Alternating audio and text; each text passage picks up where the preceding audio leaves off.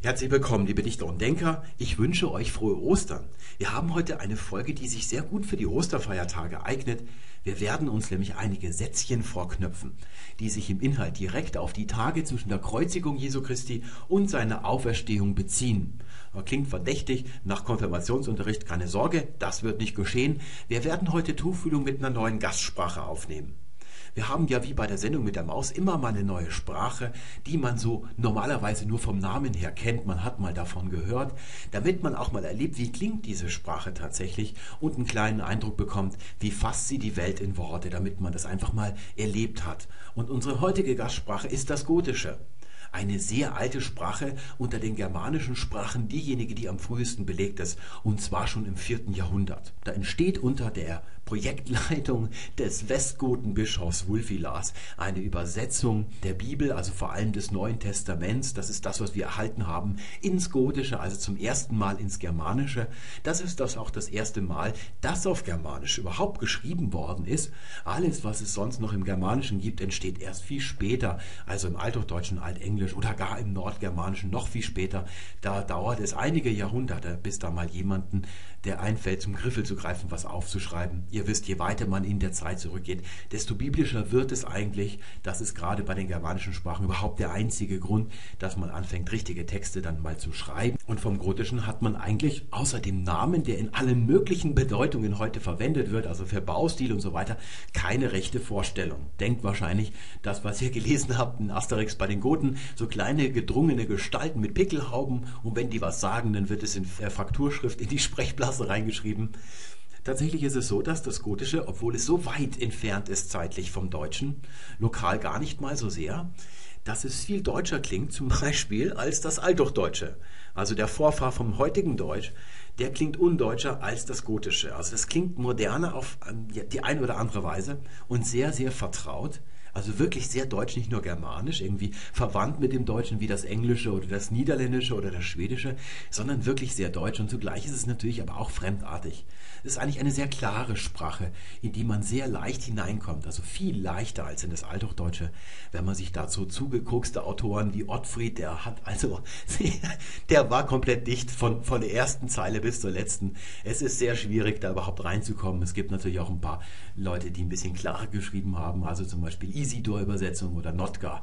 Aber dennoch ist es irgendwie fremdartiger oder der Zugang schwieriger als das Gotische, was wir uns heute ein bisschen anschauen werden. Das wird aber nur ein kleiner Teil sein. Da fangen wir an und dann gehen wir auch zum Deutschen zurück, werden uns ein paar althochdeutsche Sprachhappen reinziehen und dann zum Mittelhochdeutschen, zum Nibelungenlied gehen wir. Und unser heutiger Gast in der Sendung ist Martin Luther. Hallo Martin. Und worum es heute eigentlich geht, ist die Wendung für etwas sorgen. Was man da richtig und was man da falsch machen kann. Und was es darüber zu sagen gibt, das erfahren wir von dem Sprachpapst Wolf Schneider. Wolf Schneider ist für dieses Thema der Locus Classicus, also die klassische Zitierstelle. Dieses Thema ist sein Thema, das muss man sagen. Er verfolgt es seit einigen Jahren, seit Jahrzehnten kann man sagen, taucht es immer wieder in seinen Büchern auf.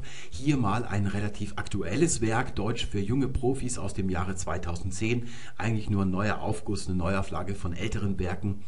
Und da heißt es, Sorgen für heißt fürsorglich handeln und sonst nichts.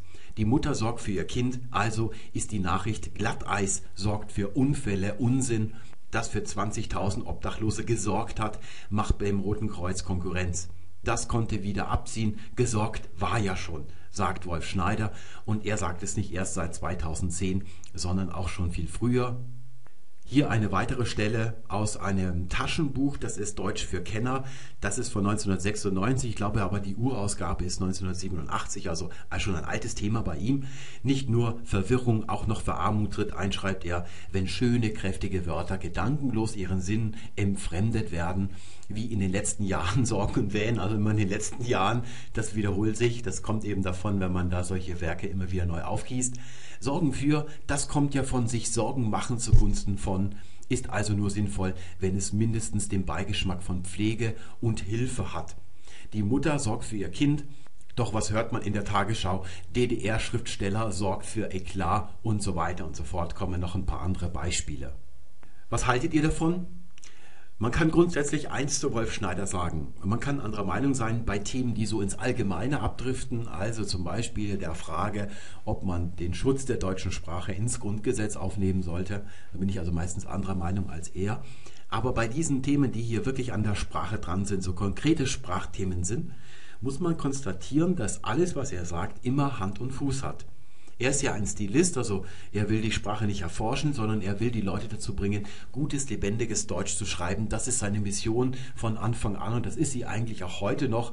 Wenn man ihn heute im Fernsehen zum Beispiel sieht, dann wirkt er wie so ein Elder Statesman, aber so ein bisschen unerbittlich und so ein bisschen versteift auf ein Thema.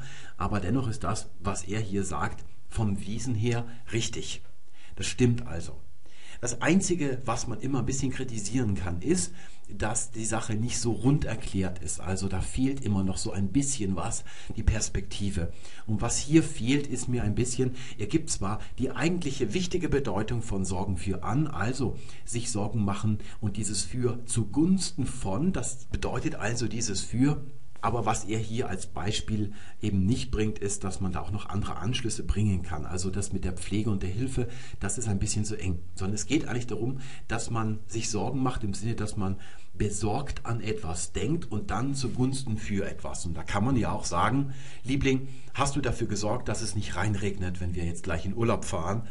Und damit ist gemeint mit, mit dem Sorgen dafür, dass es nicht reinregnet, dass er alle Fenster zum Beispiel zugemacht hat, dass also auch tätig Handeln damit eingeschlossen ist. Das gehört nämlich dazu und das ist bei Sorgen von Anfang an so. Werden wir sehen, dass es auch im Gotischen schon so ist. Also das gehört immer mit dazu.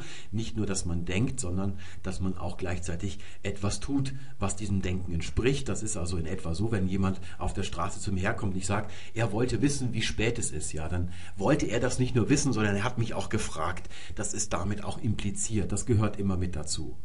Und das wäre meine Kritik, dass eben die Beschreibung nicht narrensicher ist, dass man eben glauben könnte, dass hinter diesem für immer ein Nomen stehen muss. Also zum Beispiel die Mutter sorgt für ihr Kind, dass da sowas steht. Aber man kann auch sagen, äh, die Mutter sorgt dafür, dass es ihrem Kind gut geht. Also sie macht sich Sorgen dafür, dass es ihrem Kind gut geht und dann ergreift sie die nötigen Maßnahmen. Das gehört natürlich auch mit dazu. Und wenn wir jetzt hier zum ersten jüngeren Beispiel zurückgehen, sehen wir da, Glatteis sorgt für Unfälle oder Erdbeben in Ecuador sorgt für 20.000 Obdachlose. Ja, da ist eben genau das nicht dabei. Ja, dass etwas Sorge dafür trägt, dass etwas geschieht. Ja, das ist eben genau nicht das, was dieser Konstruktion entspricht. Und sowas muss im, in, mit der Redaktion zum Beispiel von einem Roman, muss sowas angestrichen und geändert werden. Denn das, was ihr hier seht, das ist Powersprech aus dem Radio, aus dem Fernsehen. Das ist so ein bisschen Karin Mioska Deutsch. Die Bundeskanzlerin war mehr als besorgt. Ja, sagt die dann immer solche Sachen. Die versuchen immer so powermäßig die Sprache in ihrer Ausdrucksweise äußerlich bis zum Anschlag auszureizen, weil sie glauben irrtümlich, dass dann auch die Wirkung größer wäre. Und sie sehen dann eben nicht, dass die Wirkung eher geschwächt wird dadurch. Deswegen kann man es Powerdeutsch nennen. Es passiert dort, wo jemand sehr viel immer wieder sprechen muss, also ein Ra Nachrichtensprecher im Radio zum Beispiel, da ist man ein bisschen anfällig, dass sowas passiert. Da hat man eben oft keine Chance oder nicht die Gelegenheit, nicht die Zeit, dass man sich in Ruhe überlegt, was man eigentlich sagen wird, obwohl diese Texte ja meistens geskriptet ist. Aber wenn man in diesem Fahrwasser mal drin ist, kommt man da irgendwie nicht mehr raus. Und in einem guten Deutsch, das ist also die stilistische Empfehlung, die ich euch gebe, solltet ihr solche Sachen hier tilgen. Nun sage ich aber auch, das ist sogar einer unserer Maximen bei Bellettre, dass man keiner stilistischen Regel folgen soll, die man nicht verstanden hat. Also dann sollte man es immer lassen, dann bringt es nichts. Dann ist es eine reine Manier, eine Nachmacherei und damit macht man alles nur noch schlimmer, dass man irgendwelche Sachen nachmacht, die man nicht wirklich verstanden hat. Warum macht man die? Ja? Das macht man ja normalerweise auch nicht. Wenn einer sagt, ja, spring mal da runter, dann macht man es auch nicht, wenn man den Sinn irgendwie nicht versteht oder gar weiß, dass gar kein Sinn drin liegt. Und wo kann der Sinn hier also liegen? Was ist der Grund dafür? Das wollen wir uns jetzt also mal zuerst anschauen. Die Lösung des Rätsels ist ganz einfach. Ich habe hier mal einige Konstruktionen aufgeschrieben, in die Sorgen eintreten kann, also mögliche Anschlüsse. Da fangen wir mal mit dem dritten hier an. Sich vor etwas sorgen. Ja, das kann man heute auch noch sagen. Früher hat man sehr häufig gesagt. Heute sagt man vielleicht eher sich Sorgen machen wegen etwas. Und das ist aber genau diese Konstruktion hier. Und ich behaupte, dass diese Konstruktion bedeuten kann, dass man sich Sorgen macht vor etwas, also was auf einen zukommt, was vor einem liegt und nichts anderes. Und ihr tippt jetzt einfach mal auf die Stelle in der Konstruktion, die diese Beschränkung markiert, dass es eine Sorge ist vor etwas. Da müsst ihr einfach mal auf das Richtige drauf tippen und da werdet ihr mit Sicherheit nicht verlegen sein, auf vorzutippen. Nicht? Deswegen ist es eben, dass man sich sorgt vor, weil da dieses vorsteht und eine Zeile darüber sich um etwas sorgen. Dieses um ist eigentlich, was man auch sagen könnte, das Buch oder das Thema ist über etwas oder das Buch handelt von etwas. Das ist eigentlich auch das, was hier in dem Sorgen um etwas drin steht. Das ist im Deutschen ja einigermaßen ausgebaut. Ich weiß zum Beispiel im Isländischen, da sagt man es immer, also zum Beispiel, das Buch handelt von der Liebe. Da sagt man Bókin fjallar um. Ja, da hat man eben genau die gleiche Präposition. Ástina zum Beispiel, die Liebe. Oder noch extremer, Sumir segja að með því að talar um veðrið sé maður að tala um sich. Einige sagen, dass dadurch, dass man über das Wetter spricht, da haben wir also hier im, wo wir in Deutschen sagen über, dass man dabei eigentlich in Wirklichkeit von sich selbst erzählt, wie es einem geht. Also wenn man sagt, ah, das ist aber heute wieder ein Scheißwetter. Und in Island redet man sehr viel über das Wetter. Ja, und da seht ihr, da ist es sehr schön ausgebaut worden. Das ist also dieses Um und das bedeutet, dass man sich Sorgen macht über etwas oder um etwas. Und etwas anderes kann diese Konstruktion nicht bedeuten. Und jetzt zeigt mal wieder auf diese Stelle, die genau diese Beschränkung hervorruft. Da haben wir hier wieder das Üm. Ja, war neulich in der Staatsbibliothek, da gibt es so einen Kopierer, wo man erst so einscannt und dann wird das irgendwo später an anderer Stelle ausgedruckt und da ist dann so ein Monitor drauf und da ist ein, ein Button drauf, der ist viel größer als der Monitor selber und steht, das ist kein Touchscreen und man kann auf dem Display schon kaum was erkennen, weil die Leute ganz automatisch immer mit den Fingern auf den Touchscreen drauf machen. In Wirklichkeit liegt da unten ganz klein versteckt eine Maus, wo man sich damit beschäftigen muss. Und jetzt haben wir also das dritte da oben, für etwas sorgen. Und da behaupte ich, es ist, dass man eine Sorge hat und zwar für etwas und nichts anderes. Und jetzt tippt mal darauf, wo diese Beschränkung hervorgerufen wird. Ja, das ist jetzt auch nicht mehr so schwer. Für etwas sorgen heißt es, weil da vorne dieses für steht. Das heißt, das Sorgen bedeutet in all diesen drei Konstruktionen ein und dasselbe, dass man also eine Sorge hat, in sich trägt, sich der Sorge hingibt und was dann als Anschlussmöglichkeit sich ergibt, wird tatsächlich auch durch den syntaktischen Anschluss dann auch zum Ausdruck gebracht. Hier unten sehen wir dann noch die Möglichkeit, anders als mit einem Substantiv oder einer Nominalphrase anzuschließen. Also die Mutter sorgte für ihr Kind, das ist eine Nominalphrase. Man kann es aber auch so machen, dass hinter dem für ein leeres Platzhalter das folgt, anknüpft, mit normalem S geschrieben. Sie sorgte sich um das Komma und dann kommt ein Das-Satz mit scharfem S oder unbestimmt ein Was-Satz, ja. Sie sorgte sich darum, was mal aus ihr werden würde zum Beispiel, oder sie sorgte sich darum, dass niemand gekommen war zu ihrer Party, solche Sachen.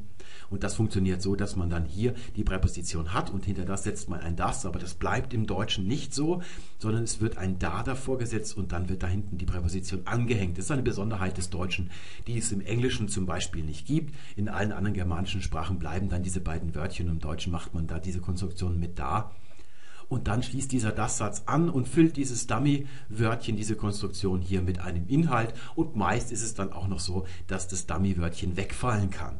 Also sie sorgte sich, dass ihr Gehalt nicht rechtzeitig eintreffen würde. Da kann man also das Darum weglassen durchaus. Das ist also möglich korrekt. Das kann man auch im Roman machen. Da gibt es keine Beschränkung. Und das ist das Einzige, was ich jetzt kritisieren würde an dem, was Wolf Schneider da so geschrieben hat was man, um das Ganze narrensicher zu machen, wirklich auch noch hätte richtig sagen müssen, ausdrücklich sagen müssen. Damit sind wir mit dem Thema eigentlich durch, wenn wir nur über das Thema sprechen würden selbst. Für etwas sorgen kann also tatsächlich nur für etwas sorgen bedeuten. Und dieses Sorgen, das ist entweder ein Denken, dass man also seine Gedanken sorgentlich da also auf etwas richtet, aber auch es kann sein, dass das damit daraus resultierende Handeln damit gemeint ist. Also, dass man zum Beispiel sagt, hast du dafür gesorgt, dass die Fenster geschlossen sind zum Beispiel. Würde man vielleicht eher sagen, hast du die Fenster zugemacht? Also wenn es mehrere Arten von Vorkehrungen sind, dann würde man eben sagen, hast du dafür gesorgt, dass es nicht reinregnen kann. Also zum Beispiel auch die kaputten Dachschindeln auf dem Dach ausgetauscht und viele andere Sachen vielleicht noch gemacht. Dann könnte man sowas eben sagen. Das heißt, hier muss eine Sorge getragen werden, denkend oder handeln, und dann für etwas. Und das kann ein Nomen sein, das kann aber auch wie hier unten dann ein ganzer Satz sein.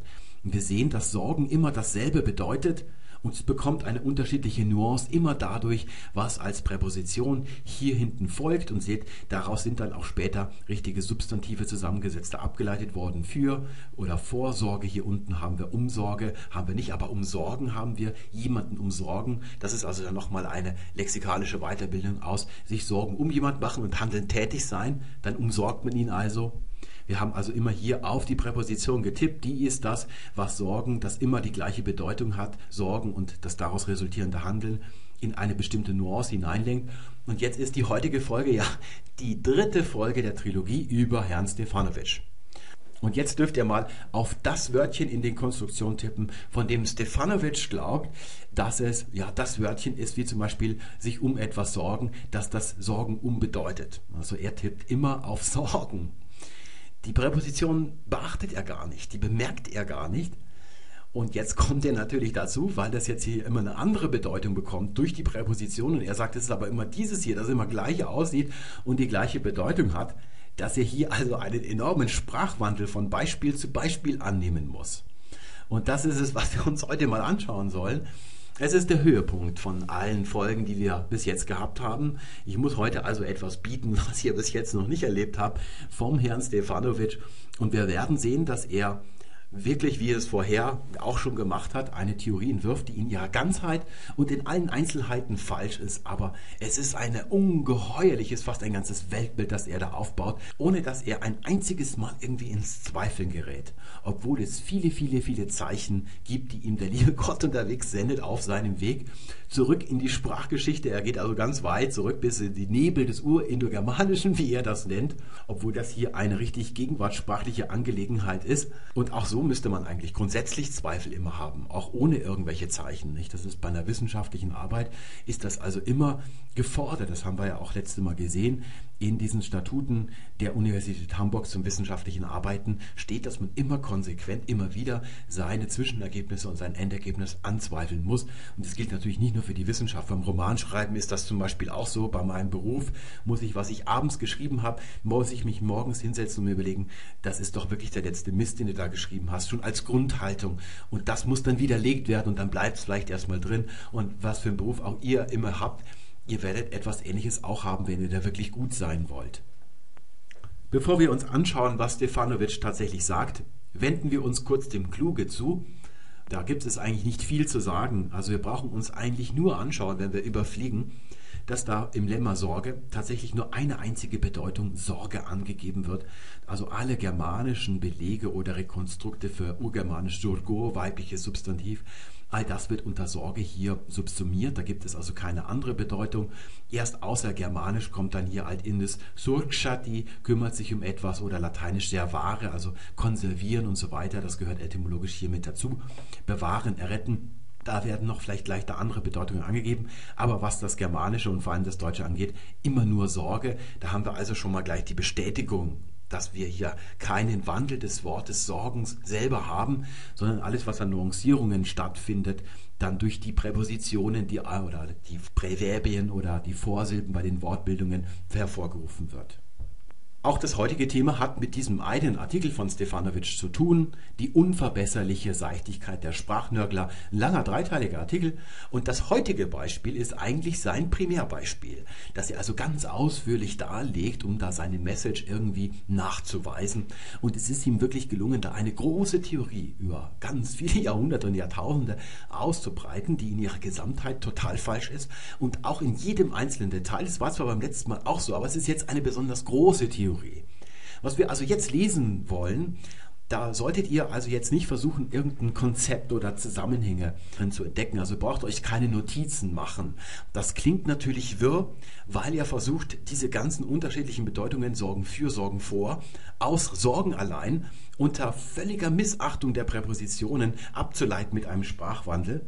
Das ist erstaunlich, wie man das übersehen kann. Also muss man schon so verblendet in einer Message, in einer Ideologie, in einer Vorüberzeugung sein, damit das überhaupt möglich ist. Das erinnert mich also immer sehr stark an die Kreationisten in Amerika, was er macht. Die versuchen ja auch all die Zeichen, die es in der Geologie, in der Genetik, in der Kosmologie gibt, dass die Erde nicht zum Beispiel 4000 Jahre alt ist. Das ist so ein Wert, auf den man kommen kann, wenn man die Generationen in der Bibel zusammenrechnet oder was die auch immer für einen Wert annehmen, der dramatisch abweicht vom tatsächlichen zeitlichen Alter des Menschen, der Erde und auch des Weltalls insgesamt die machen ja tatsächlich Wissenschaft, die ignorieren ja nicht das, was man da so an Plattentektonik oder in der Genetik alles so an Spuren hat, sondern die versuchen das wissenschaftlich, oder jedenfalls so zu tun, als wäre das Wissenschaft, aber das völlig anders zu deuten, weil sie vorher schon eine Überzeugung haben und das geht tatsächlich. Wir erleben das natürlich auch alle im Alltag. Man hat ein, man entdeckt, macht irgendeine Entdeckung und dann hat man sofort irgendein Gespür, eine Überzeugung und alle anderen Indizien, die dann noch dazukommen,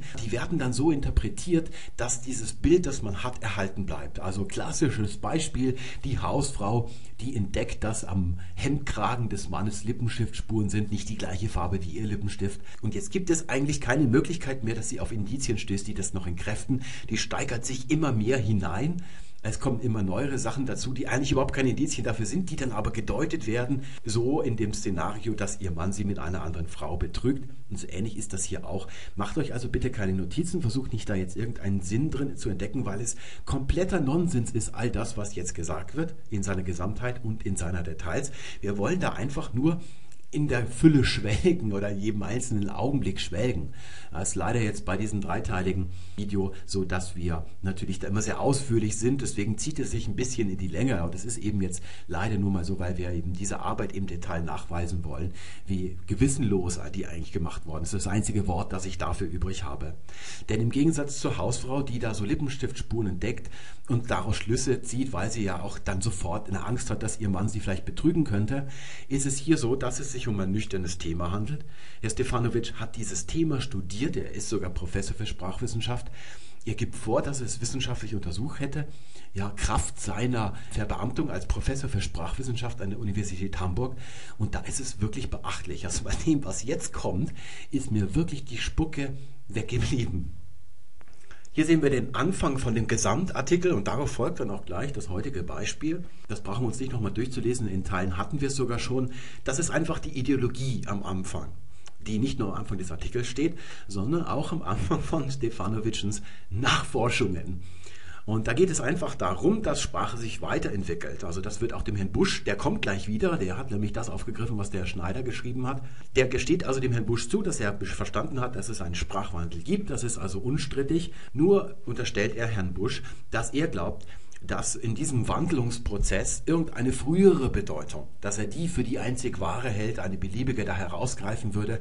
Und das soll dann also wieder, der soll wieder Geltung verschafft werden, das soll heute wieder die Wahre werden, obwohl sich das Wort weiterentwickelt habe. Und das möchte er also widerlegen. Das ist die Ideologie, also der Anfang, die am Anfang dieses Artikels steht und am Anfang von seinen Nachforschungen. Und darauf folgt dann jetzt das Weitere dass man den Sprachwandel aufhalten könne, das wird dem Herrn Busch unterstellt. Und zweitens, dass man eine Ursprungsbedeutung überhaupt finden könnte.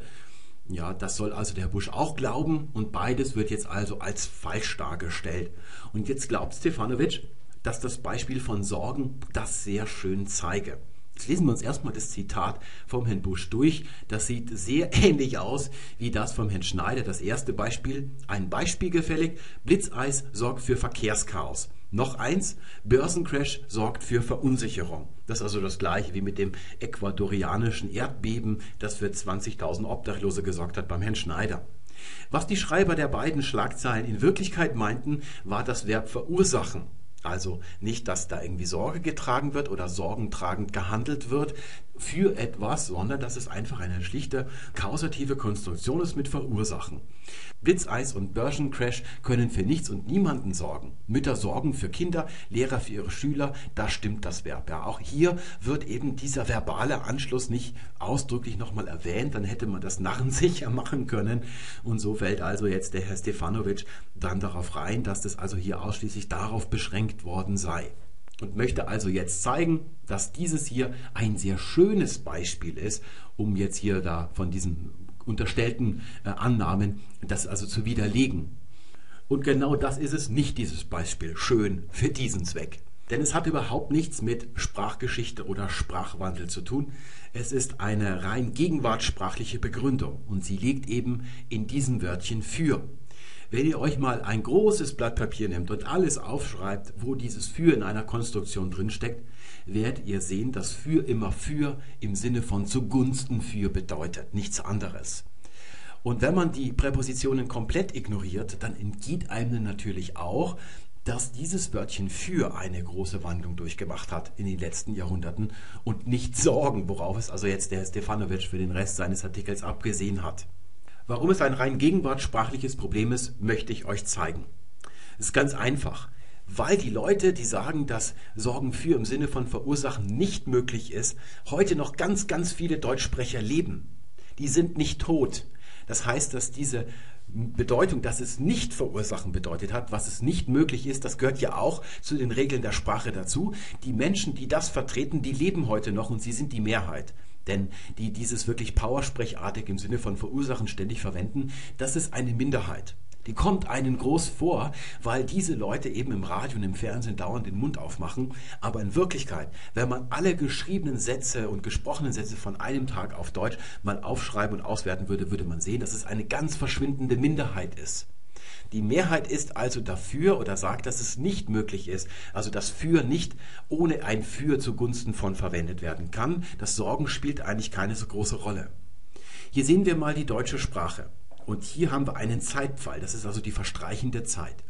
Hier das Ende nach rechts hin, das ist das Jahr 2011, würde ich jetzt mal annehmen. Also ein Deutschsprecher, der im Jahre 2011 geboren ist, also ein Baby, das kann vielleicht jetzt schon ein paar Sachen sagen oder versteht es zumindest. Deswegen nehmen wir jetzt mal das Jahr 2011. Das wäre also der jüngste lebende Deutschsprecher. Und dann hier auf der linken Seite den ältesten lebenden Deutschsprecher habe ich gefunden, eine Cecilia Buchinger in Salzburg und eine Else Assmann in Berlin. Und die sind so geboren um das Jahr 1901. Vielleicht gibt es auch noch jemand, der älter ist, das weiß ich nicht. Das habe ich mir so ergoogelt. Das ist eigentlich ein gutes symbolisches Datum. Das wären also dann 110 Jahre. Und alle Leute, die hier jetzt am Leben sind und irgendwie zwischen 1901 und 2011 geboren sind, ja, was die sagen, das ist die deutsche Sprache, nichts anderes. Und von denen sind die meisten verwenden eben Sorgen für nicht im Sinne von für ohne für. Ja, das machen die eben nicht. Ich zeige euch jetzt mal etwas, wo man wirklich diesen Sprachwandel hätte zeigen können. Wir fangen mal mit einem ganz extremen Beispiel an. Es gibt im Ur in der germanischen, das müssen wir also ganz hier an die linke Ecke dran machen, linken Rand, Sekf, eine urindogermanische Wurzel, die bedeutet verfolgen oder begleiten. Und alle späten Abkömmlinge in den Einzelsprachen, in den indogermanischen Sprachen, behalten auch diese Bedeutung bei. Zum Beispiel im Lateinischen das Verbum sequi oder in der ersten Person Präsens sequor, ich folge, ich begleite. Auch der Sozius ist davon abgeleitet. Oder solche Fremdwörter wie Sequenz zum Beispiel, das kommt alles daher. Nicht? Da folgt das eine auf das andere. Da seht ihr diese Urbedeutung. Nur bei den Germanen nicht. Da passiert etwas, was bei den Germanen sehr häufig passiert. Sie verengen die Bedeutung auf das Geistige. Und das ist also dann nur ein Folgen auf den geistigen Wahrnehmungsbereich, also ein Folgen mit den Augen. Die Augen folgen einem Geschehen zum Beispiel. Jemand läuft von links nach rechts und mit den Augen verfolgt man das. Und wenn man das hier lautlich nach den Lautgesetzen weiterentwickelt, kommt man im Deutschen eben bei Sehen raus. Das können wir also hier schon hinmachen, ganz am Anfang. Das reicht dann bis heute. Da sehen wir, hier gibt es eine deutliche Veränderung. Und diese ursprüngliche Bedeutung Folgen begleiten, die kennt niemand mehr. Deswegen ist sie ausgestorben und heute falsch für das Verbum sehen. Das hat also wirklich nur noch die Bedeutung sehen und ist stark idiomatisiert. Also das erkennen wir nicht mehr als mit den Augenfolgen an, weil wir die Ursprungsbedeutung ja schon nicht mehr kennen. Da kann man jetzt wirklich sagen, es hat einen deutlichen Schnitt in der Bedeutung gegeben und alle, die die frühere Bedeutung, die erste gekannt haben, sind tot, deswegen ist es ausgestorben. Jetzt seht ihr hier, was zwischen 1901 und 2011 liegt, das ist also hier lila, aber hier ist auch noch so ein bisschen lila. Ja, es gibt ja auch Bücher von Autoren, die tot sind, die wir aber dennoch lesen und auch verstehen können. Also zum Beispiel Goethe, der würde also irgendwo hier in der Mitte sein, den können wir noch problemlos verstehen, sein Deutsch, obwohl er selber nicht mehr sprechen kann, aber er hat uns etwas hinterlassen. Da kann es natürlich sein, dass man die ein oder andere Wendung, die man bei ihm findet, dass die wieder jemand aufgreift, dann irgendwie in seinem neuen Roman veröffentlicht und andere finden das toll und machen das nach und dann wird es wieder lebendig.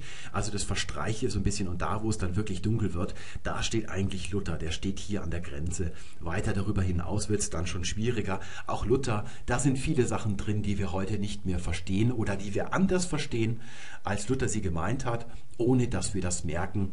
Und da haben wir auch einen etwas näherliegenden Bedeutungswandel, zum Beispiel Arbeit im Mittelhochdeutschen noch. Das ist einfach ja eine Mühe, ein Mühsal, eine Not. Nicht? Auch im Isländischen, da hat sich das noch erhalten, da heißt es heute Erfiði. Das ist also etwas ganz Unangenehmes. Und durch Luther vor allem hat dieses Wort einen Bedeutungswandel widerfahren. Es ist also zu einer Tugend geworden. Ja, das Tüchtigsein, die Arbeit als Tugend, was wir heute so ansehen. Auch wenn ihr euch vielleicht sagt, oh, morgen möchte ich nicht zur Arbeit gehen, Arbeit ist blöd, aber man muss es eben machen. Aber da hat dennoch ein ganz gewaltiger Wandel stattgefunden. Und Arbeit heute, das ist eben Arbeit, so wie wir das verstehen. Und diese alte mittelhochdeutsche Bedeutung von Mühsal oder Not, die ist ausgestorben, weil alle, die diese Bedeutung gekannt haben, sind tot. Und auch die Bücher, in denen das Wort so verwendet wird noch, die können wir nicht mehr verstehen. Die sind dann zum Beispiel auf Mittelhochdeutsch oder sehr früh, früh Neuhochdeutsch. Und das können wir nicht mehr verstehen. Das ist eine Fremdsprache. Wenn man die nicht gelernt hat, versteht man entweder gar nichts oder man versteht alles falsch so ähnlich wie bei Niederländisch hat man ja auch den Eindruck, das eine oder andere erkennt man irgendwie wieder, aber es hat eben oft eine andere Bedeutung. Bei Schwedisch ist das auch ein großes Problem, dass man sich da denkt, ach, das klingt aber sehr vertraut und dann bedeutet es was ganz was anderes. Und da können wir eben sehen, wie das mit dem Sprachwandel ist. Ja, wenn dann wirklich die Leute tot sind und niemand mehr sich erklären kann, was das wirklich mal bedeutet hat, dann ist es ausgestorben. Und so ist es eben nicht in diesem Fall. Die Menschen leben heute noch bei Sorgen für, die für nur als für verwenden können. Da werdet ihr also kaum etwas finden in solchen Konstruktionen, wofür vorkommt, wo es nicht wirklich für zugunsten von bedeutet. Es gibt nur ein paar Relikte, die aus der Sprachwandel von für noch resultieren. Aus früheren Zeiten kommen wir später daraus zu sprechen.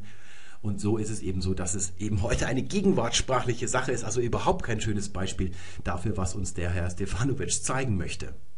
Nach Bush wird dieses Verb ständig falsch verwendet, steht hier. Das stimmt, es gibt noch einen Absatz dazu, der dann original auf 10.de so drin steht. Wie bitte? Das einfache Verb sorgen soll angeblich auch ständig falsch benutzt werden. Jawohl, sorgen wird ständig, vorzugsweise von Zeitungsjournalisten, falsch angewendet. Ja, das hat also der Herr Bush tatsächlich gesagt. Aber dennoch ist dieses Zitat veruntreut. Es ist eine Fälschung des Zitats. Denn das Ganze steht ja unter der Ägide, also es wird dem Herrn Busch unterstellt, dass er behaupten würde, dass er das hier jetzt behauptet, weil er von einer Ursprungsbedeutung ausgeht. Aber das stimmt ja nicht. Es ist ein gegenwartssprachliches Problem und wir finden hier kein Indiz dafür, dass der Herr Busch das nicht ebenso sieht. Er behauptet es in anderen Punkten vielleicht, wir haben es beim letzten Mal gesehen, da spricht er von einer Ursprungsbedeutung beim Busen, von der aber auch ausgegangen ist, dass die nur aus dem allgemeinen Sprachgebrauch verdrängt worden ist und dann in irgendeinem hohen Deutsch vielleicht noch erhalten ist. Das ist vielleicht ein bisschen verkorst gewesen, aber hier sehen wir das nirgendwo.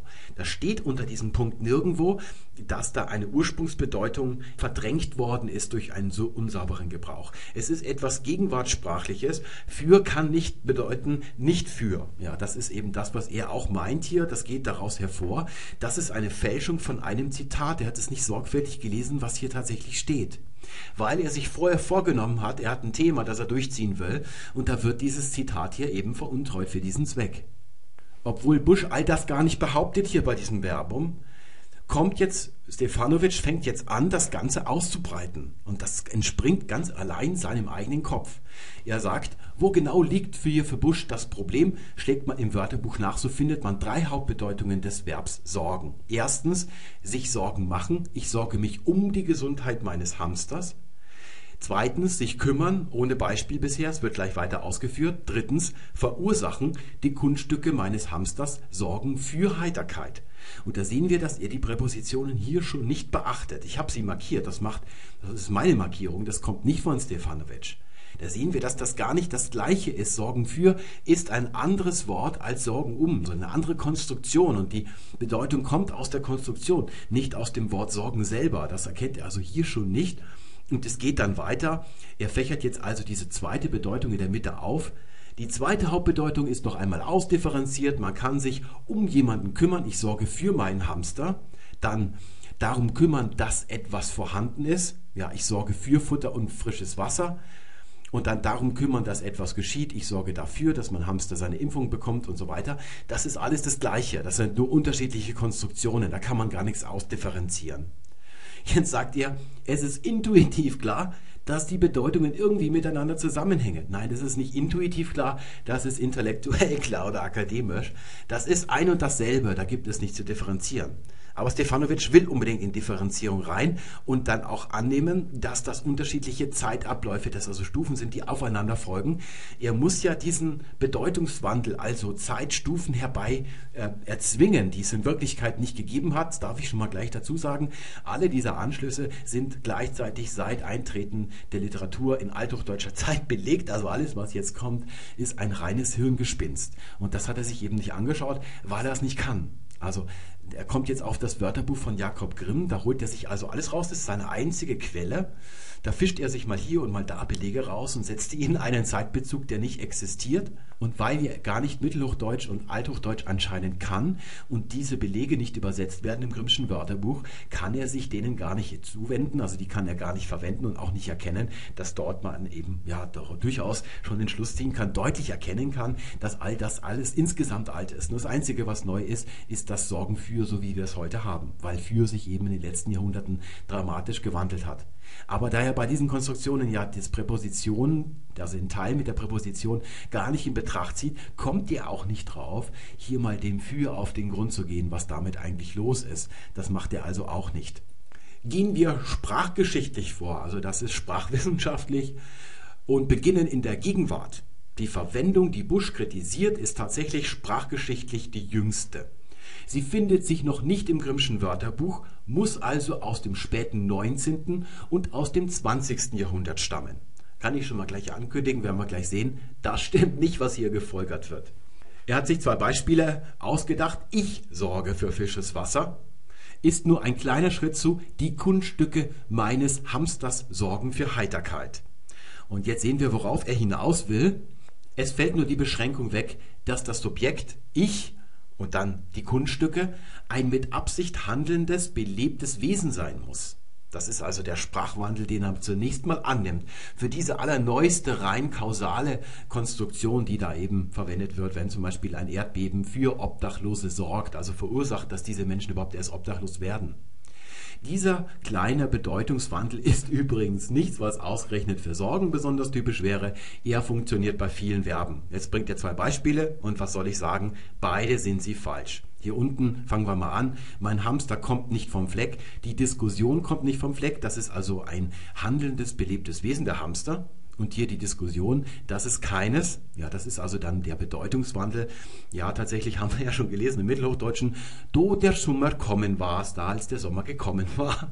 Und das geht bis weit in die Urzeit. Das ist ja ein ganz altes Verb, um lateinisch veniere, griechisch beino und, und auch im altindischen gachati ergeht. Das kann man alles schon unbelebt, also das geht bis zum Ursprung zurück, können wir nicht feststellen, dass diese ja, Bedeutungsveränderung jemals stattgefunden hätte. Und auch hier, mein Hamster hat sein Laufrad zerschlagen.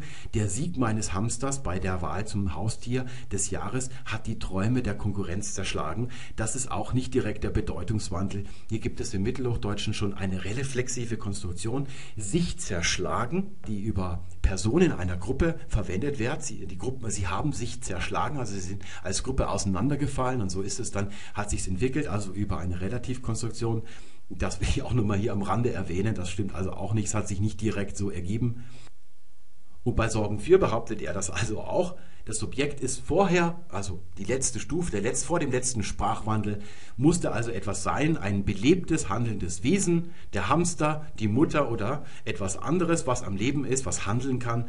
Und dann wäre der letzte Wandel der gewesen, dass es auch ein unbelebtes Agens oder hätte sein können, unbelebtes Subjekt, also irgendetwas wie zum Beispiel ein Orkan sorgte dafür, sorgte für eine Überschwemmung oder so etwas. Das behauptet er also hier und darüber hat er behauptet, das muss im 19. oder dem 20. Jahrhundert, also im späten 19. oder dem 20. Jahrhundert stattgefunden haben. Warum glaubt er es? Ja, weil er grob gehört hat, wann das Grimmsche Wörterbuch, das deutsche Wörterbuch heißt es von Jakob Grimm, wann das auf den Markt gekommen ist.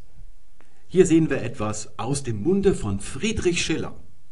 Der hat eine Vorlesung gehalten in Jena und zwar etwas über die erste Menschengesellschaft durch den, nach dem Leitfaden der mosaischen Urkunde.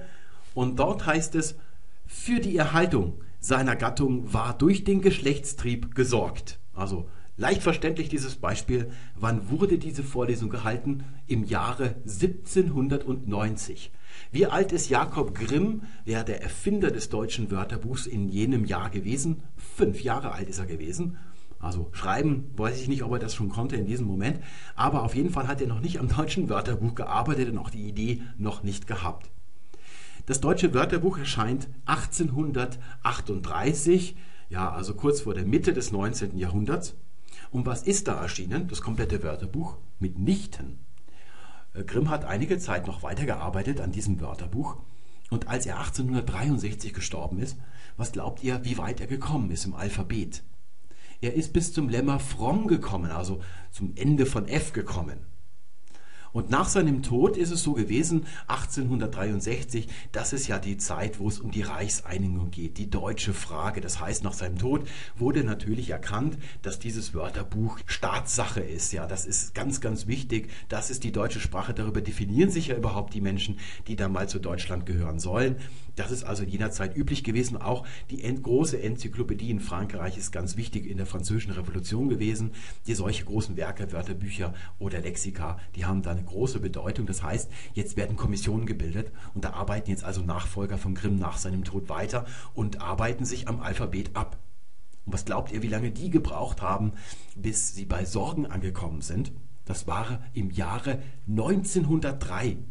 Das ist also 110 Jahre nach diesem Beleg hier, ja, unter der Betreuung von Moritz Heine. Seine Mitarbeiter waren Seedorf, Meyer und Krumme. Erscheint 1903 der Band, in denen Sorgen veröffentlicht wird.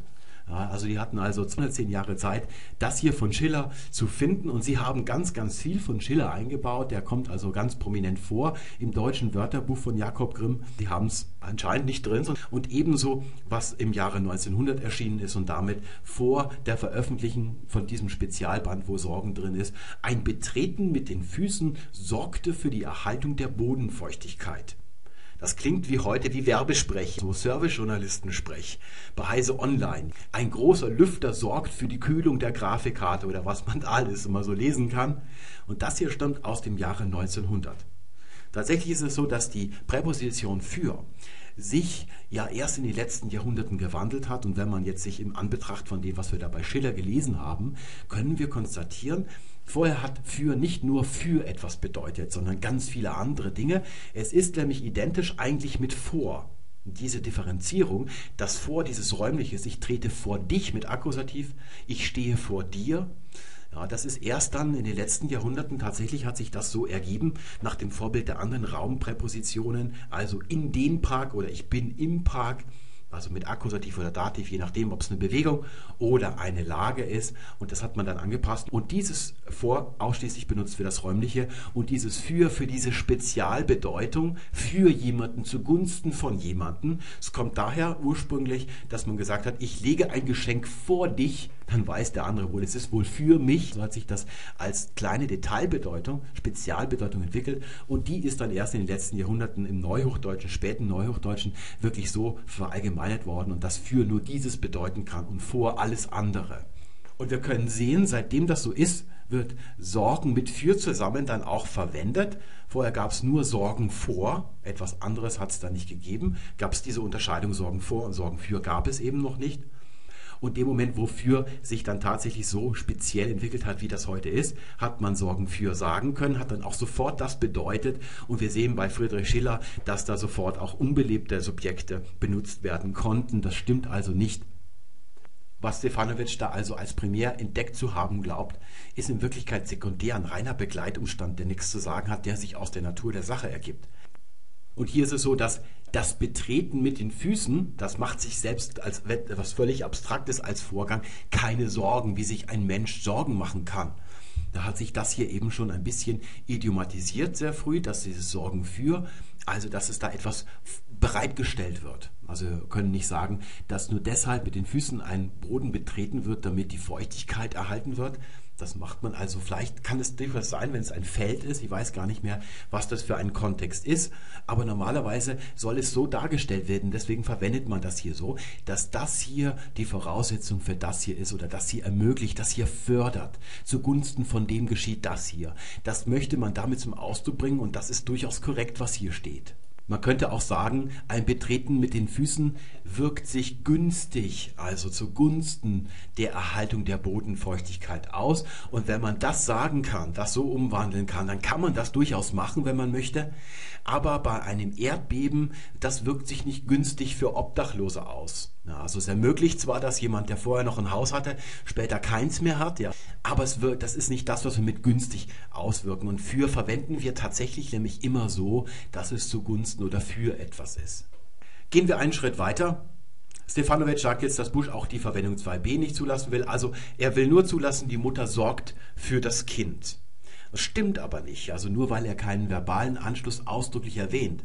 Er sagt aber ausdrücklich, dass es nicht statthaft ist, diese Konstruktion nur im Verursachen von und dann auch noch immer zu Ungunsten von Leuten, also ein Orkan, ein Gewitter, ein Erdbeben und so weiter, was da passieren kann, ist immer zu Ungunsten der Leute. Dass das nicht möglich ist, sodass wir daraus zwingend schließen müssen, dass eben nur das ausgeschlossen ist und die verbalen Anschlüsse alle erhalten sind.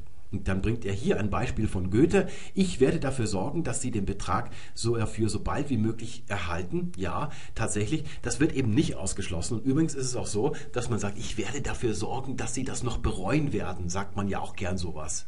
Ja, das ist ein Euphemismus. Da wird das also verkehrt. Eigentlich ist es ja was zugunsten von jemand und dann will man so besonders gehässig sein und dann drückt man das so aus. Das ist aber etwas Stilistisches, das ist eine bewusste Verkehrung. Das ist kein Bedeutungswandel des Wortes selber.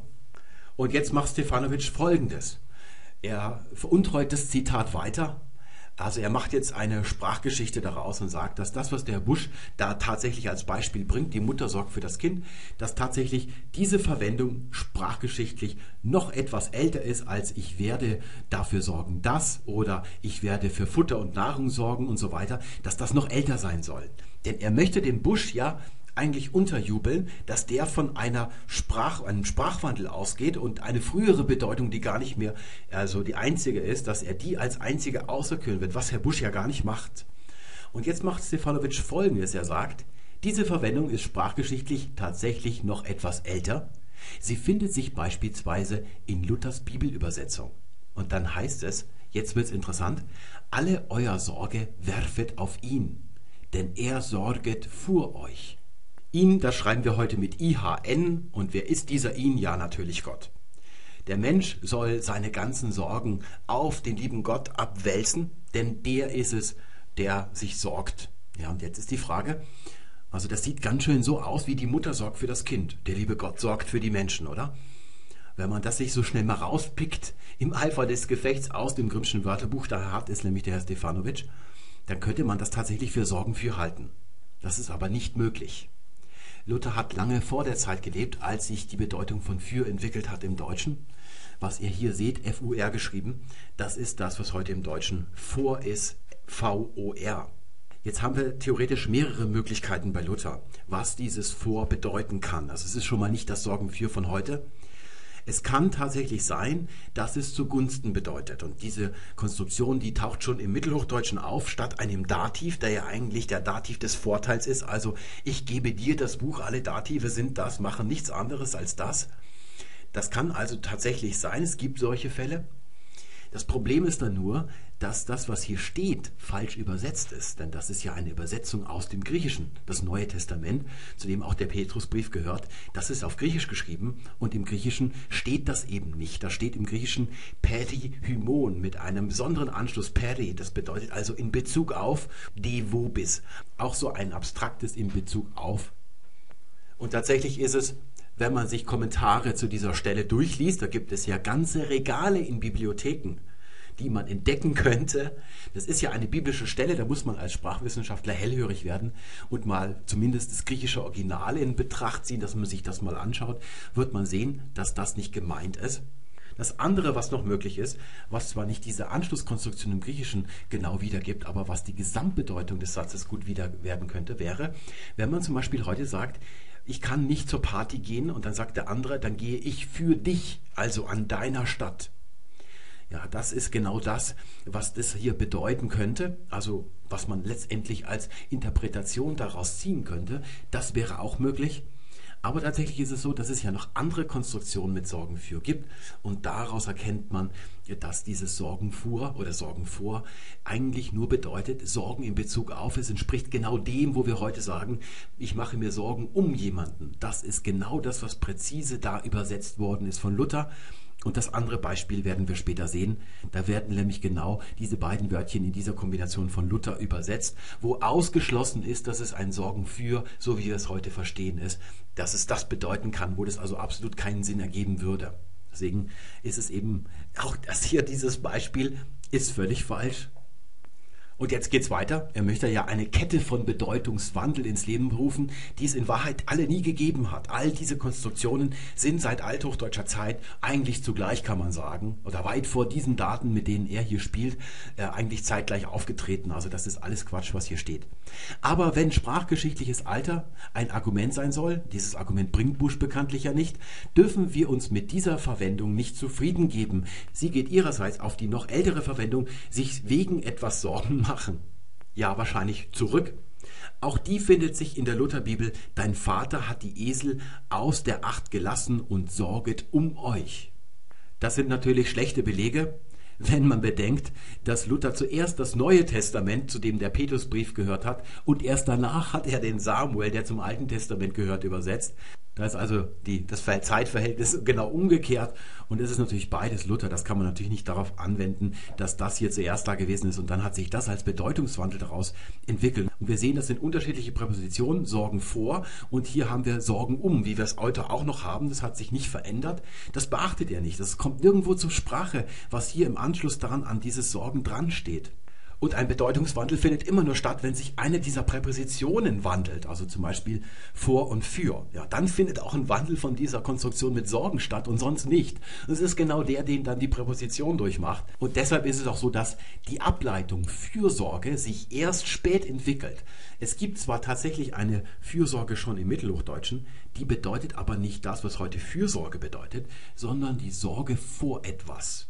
Den tät die Fürsorge weh und die Bitte Leidesgrimme, sagt man. Also das ist nicht Fürsorge. Das finden wir dann tatsächlich da, wo das stattfindet, zum Beispiel schon bei Kleist. Da hat sich dieser Wandel ja dann schon etwas vollzogen. Sie weinten beide voll Zärtlichkeit und trösteten sich mit der Fürsorge des Himmels, dem sie vertrauten. Das ist das, was wir heute kennen. Und das ist nach diesem Wandel von für und da entwickelt sich dann also das Wort Fürsorge noch, wird nochmal neu abgeleitet. Das alte Fürsorge im Sinne von der Sorge vor etwas stirbt aus das Gerät außer Gebrauch und die Fürsorge wird neu erschaffen. Stefanovic ist natürlich immer noch nicht am Ende. Wir haben ja beim letzten Mal schon gesehen, dass er über die Wortbildung hinausgeht, also dann irgendwelche Vorwurzeln beurteilt und betrachtet und deswegen geht er jetzt noch ein bisschen weiter. Und auch das ist nicht die ursprüngliche Bedeutung. Sie geht ihrerseits zurück auf die Bedeutung traurig sein. In der gotischen Bibelübersetzung findet sich diese Verwendung noch. Ja, jetzt kommt Gotisch, da seht ihr also jetzt zum ersten Mal Gotisch und wir werden gleich verstehen, was das auch bedeutet. Ich kann ganz sicher sagen, dass Herr Stefanovic kein Wort von dem versteht, was da steht, denn niemand, der Gotisch gelernt hat, das ist normalerweise an der Universität so, würde Gotisch mit TH schreiben. Das wäre so, als wenn ihr Englisch vorne mit Ä schreiben würdet. Alle Handbücher, Wörterbücher und was es sonst noch so gibt, die heute noch im Gebrauch sind und seit langem im Gebrauch sind, wird Gotisch nur mit T geschrieben, niemals mit TH. Kann man also sehen, dass Herr Stefanovic kein Wort Gotisch versteht, was dann so langsam aber sicher die Frage aufwirft, gibt es außer Deutsch und vielleicht noch Englisch irgendeine Sprache, die Herr Stefanovic als Sprachwissenschaftler beherrscht? Ja, da kann er mir gerne mal eine Mail schicken. Welche ist es denn? Also wir haben jetzt schon so viele Sprachen abgearbeitet und gesehen, dass Herr Stefanovic das nicht versteht, was da steht in dieser anderen Sprache, sodass ich mir diese Frage ernsthaft stelle. Ich kann aus meiner persönlichen Erfahrung sagen, das Minimum für einen Professor der Sprachwissenschaft an Sprachen, die er wirklich intim beherrschen muss, nicht nur also sprechen muss oder wirklich können muss praktisch, sondern auch über ja, die wissenschaftlichen Sachen, die man darüber sagen kann, die Struktur und so weiter, was man darüber wissen muss, ist 15. Also das ist die Untergrenze. Und da gibt es eigentlich noch 20 Sprachen drüber, die man so ganz gut kennen muss noch. Und das ist schon ein bisschen krass, weil hier tatsächlich viele Sprachen nicht beherrscht werden von ihm offenkundig, die wirklich wichtig elementare Sprachen sind. Also wenigstens ein paar davon müsste ein Sprachwissenschaftler beherrschen. Auch das hier ist einfach aus dem Grimmschen Wörterbuch, aus dem Artikel rausgeschrieben. Da finden wir das, das ist offenkundig die gotische Übersetzung von einer Stelle im Johannesevangelium 1620. Und dann heißt es, bei Luther steht dort schon, ihr aber werdet traurig sein. Das soll das hier also auf Gotisch bedeuten. Ich möchte euch den ganzen Wahnsinn, der da drin steckt in dieser Schlussfolgerung, die, wo nichts überprüft ist, einfach rausgepickt worden aus dem Artikel, nicht verstanden worden, warum das da unter bestimmten, in einer bestimmten Reihenfolge, unter bestimmten Überschriften eingeordnet ist. Nichts ist irgendwie beachtet worden, nichts ist überprüft worden und den Wahnsinn möchte ich euch illustrieren an einer Powergrafik. Wir haben es mit einem Satz offenkundig zu tun aus dem Johannesevangelium. Wann ist das geschrieben worden? Es ist 100 nach Christus nach einhelliger Meinung geschrieben worden. Jetzt frage ich mich gerade, wie die Powergrafik überhaupt aussehen soll. Auf Griechisch. Das Neue Testament ist auf Griechisch geschrieben worden. Und dann haben wir den gotischen Satz. Das ist eine Übersetzung von Griechisch nach Gotisch und zwar ja 300 Jahre später mindestens, also viertes Jahrhundert nach Christus, wird also auf Gotisch dieses hier übersetzt und dasselbe, dieses Evangelium hier aus dem Griechischen, und es ist wahrscheinlich eine etwas andere Vorlage gewesen, das ist ein bisschen heikel, das Gotische, woher das übersetzt ist, diese präzise griechische Version, die wissen wir nicht, aber es kommt in diesem Fall etwa aus Gleiche raus, aber da muss man eigentlich schon vorsichtig sein. Wann übersetzt Luther das Gleiche nochmal aus dem Griechischen? Das ist tausend Jahre, über tausend Jahre nach Wulfila. 1521, da verschanzt sich Luther auf der Wartburg und übersetzt das Neue Testament und da gehört eben auch das hier dazu und er übersetzt traurig sein. Hier zwischen liegt also über ein Jahrtausend und es wird behauptet, dass das hier das bedeutet, was man bei Luther als Übersetzung von diesem hier findet, das im Jahre 100 nach Christus geschrieben ist. Und das soll aber zugleich ein Hinweis darauf sein, darauf hebt er also ab, dass das die ursprüngliche Bedeutung im Germanischen ist, werden wir gleich auch nochmal sehen. Wann hat man denn Urgermanisch? Er nennt das Protogermanisch, auf Deutsch nennt man es Urgermanisch. Wann ist das gewesen? Ja, die einhellige Meinung ist 500 vor Christus. Da finden gewisse Veränderungen statt mit der Sprache, die dann eigentlich mal das Urgermanische wird, die dann also den Beginn dessen markieren, was man die sogenannte urgermanische Phase markieren. Das dauert zweieinhalb Jahrhunderte, dann kommt es schon zu ersten Aufspaltungen, aber das ist beim Germanischen nicht so klar. Aber wir können sagen mal 500 vor Christus. Das ist also nochmal ein Jahrtausend von Wulfila bis hier urgermanisch zurück in der Zeit. Und davon, also dass dieses hier von Luther so übersetzt wird, 1500 nach Christus, soll also das sein, dass es dieses hier bedeutet auf Gotisch, obwohl es Wörterbücher gibt, wo man es nachschlagen könnte, wo man dann etwas anderes eben finden wird.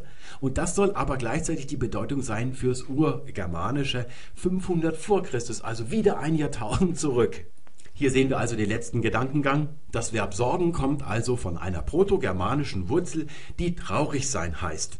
Wie die heißt, diese Wurzel, verrät er uns nicht, weil das hat er bei Grimm nicht gefunden und beim Googlen findet man es auch nicht. Ja, und die soll aber traurig sein heißen, das weiß er also. Den Rest hier überspringen wir, den schauen wir uns später an. Jetzt geht's noch weiter in der Zeit zurück und da heißt es, nach Buschlogik müsste man also mindestens bis zum Protogermanischen, Urgermanisch heißt das auf Deutsch, auch in der Fachsprache vor allem, zurückgehen und nur die Verwendung traurig sein erlauben. Aha, da werden wir uns gleich ansehen, ob es die überhaupt gibt, diese Bedeutung traurig sein im Urgermanischen. Auch das wäre aber beliebig. Auch diese Bedeutung ist nämlich nicht die Ursprungsbedeutung. wir sehen, er hat gerade beim Urgermanischen von einer Wurzel gesprochen. Das heißt, die Wortbildung für Sorgen als Werbung muss danach stattgefunden haben. Darf ich mal dazu sagen, wenn Stefanovic von Wurzel spricht, dann ist es keine Wurzel. Er weiß nicht, was dieser Begriff tatsächlich bedeutet. aber er in seiner Gedankenwelt ist es tatsächlich so, dass die Wortbildung noch nicht stattgefunden hat und er geht wie beim letzten Mal, haben wir ausführlich darüber geredet, über die Wortbildung hinaus. Obwohl die tatsächlich der Ursprung des Wortes ist und die Bedeutung, die das Wort da hat bei der Wortbildung, ist die Ursprungsbedeutung, ja. Also das erkennt er wieder mal nicht, das ist also hier gang und gäbe bei ihm und dann geht er also weiter. Auch das wäre beliebig. Auch diese Bedeutung ist nämlich nicht die Ursprungsbedeutung. Jetzt geht es weiter übers Urgermanische hinaus, denn Wörter haben schlicht keine Ursprungsbedeutung. Ja, das ist eine Ideologie, die wir beim letzten Mal schon widerlegt haben und heute auch wieder widerlegen werden. Weiter geht's. Jede Bedeutung geht aus einer anderen Bedeutung hervor, bla bla. Und so können wir vor jeder Ursprungsbedeutung eines deutschen Wortes eine Ursprungsbedeutung dieser Ursprungsbedeutung finden. Nein, bis die Herkunft des Wortes sich in den Nebeln der indoeuropäischen Vergangenheit verliert. Da ist kein Nebel. Es gibt eine reiche Forschungsliteratur über das Verbum sorgen oder wo das herkommt, was vor dem Germanischen liegt. Also er geht, dass da wieder eine andere Bedeutung ist. Und deswegen werden wir uns jetzt wieder eine weitere Powergrafik machen, wo wir es uns also schön anschauen können. So sieht das also aus. Wir haben heute hier, wenn wir hier so einen Zeitstrahl so runterführen, haben wir heute im Deutschen Sorgen als Verbum, als tatsächliche Wortbildung.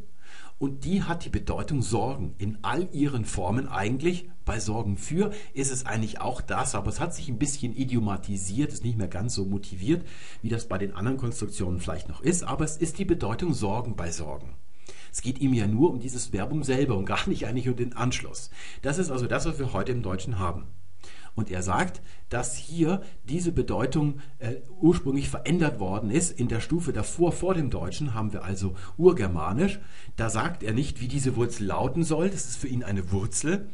Aber die soll traurig sein bedeuten. Das weiß er also. Und wenn man noch weiter in der Zeit zurückgeht, also vor Germanisch zum Urindogermanischen hin, dann hat es wieder andere andere Bedeutung. Das müsste ich also noch mal ein Stück nach rechts verschieben. Aber das lassen wir jetzt, das brauchen wir nicht. Er weiß nicht, wie da die Wurzel oder was für eine Wortbildung da steht und auch nicht, was sie bedeutet. Das sind ja Nebel für ihn. Deswegen schauen wir uns mal zuerst dieses hier an, dann können wir eigentlich gleich schon unsere Grafik danach ein bisschen verändern. Hier seht ihr was am Anfang steht, also das Ende unserer Fähigkeiten, das zurück in der Zeit zu extrapolieren mit Hilfe der Lautgesetze, wo wir gewiss sagen können, so muss das gelautet haben, aus diesen Lauten hier, aus dieser Kombination muss das hervorgegangen sein, was dann im Deutschen Sorgen ist. Oben seht ihr, ja, so die klassische Wurzel, so ist es eingetragen im Lexikon der indogermanischen Verben. Sverg ist also diese Wurzel im Urindogermanischen und darunter finden wir eine weitere Rekonstruktion, die ist eigentlich die gleiche, nur ein bisschen ungewisser wird es dargestellt. Wenn man hier in so einer Wurzel Großbuchstaben sieht, dann sind das Variablen für eine ganze Gruppe von Lauten. Da wird also hier ein bisschen was in Frage gestellt. Hier haben wir wieder so ein Hauchlaut, Lachengale nennt man die und wir wissen nicht genau, welches ist, deswegen wird ein großes H geschrieben. Wenn man es weiß, schreibt man ein kleines H mit einer Indexziffer unten hin. Hier haben wir ein K, das ist also ein Tektal. Das kann also ein K sein, ein G, also zum Beispiel dieses G könnte es sein, aber vielleicht auch was anderes. Das ist dann also groß geschrieben, um das anzudeuten, dass man da unterschiedliche Ergebnisse vielleicht erzielen könnte. Und hier vorne ist ein W und das ist hier in Klammern gestellt weil man nicht ganz sicher weiß, ob dieses W ursprünglich gewesen ist und dann weggefallen ist in einigen Belegen, die später kommen, oder ob sich das später erst gebildet hat. Das ist nämlich gerade in einigen deutschen Belegen von Sorge so, dass es dann Svorga heißt und da weiß man nicht genau, wann ist dieses W entstanden. Wir können hier in unser Schema also schon mal die Form eintragen. Die Fragezeichen von der Form gehen raus. Die Bedeutung ist noch nicht sicher. Und dann können wir hier schon mal diese Form eintragen. Das ist so in etwa das, was wir fürs Germanische dann erwarten dürfen als Vorstufe zu dem, was dann Sorgen oder Sorge wird. Und jetzt müssen wir uns noch die Bedeutung ansehen. Und da gibt es eine reiche Forschungsliteratur. Und man streitet sich so ein bisschen darüber, was an den ganzen Belegen, die es da so gibt in den einzelnen Sprachen, wirklich alles etymologisch tatsächlich damit zusammenhängt. Das hängt einerseits mit ein paar Lautgesetzen zusammen, also formal weiß man es nicht genau. Auf der anderen Seite hat man zwei Bedeutungen für diese urindogermanische Wurzel und da ist es üblich, dass in der Forschung, also in der Diskussion in der Forschung, die einen ein bisschen vorsichtiger sind und nicht, nicht wissen von der Fantasie hier, wie man zwei Bedeutungen, die nicht so leicht unter einen Hut zu bringen sind, wie man die dann etwas Abstrakteres, also einen neuen Blickwinkel, eine Bedeutung annimmt, die beides in sich vereint. Also dann hat man es und die anderen haben da Fantasie und dann diskutiert man ein bisschen und am Ende kommt man dann auf das richtige, ein solides Resultat erzielt.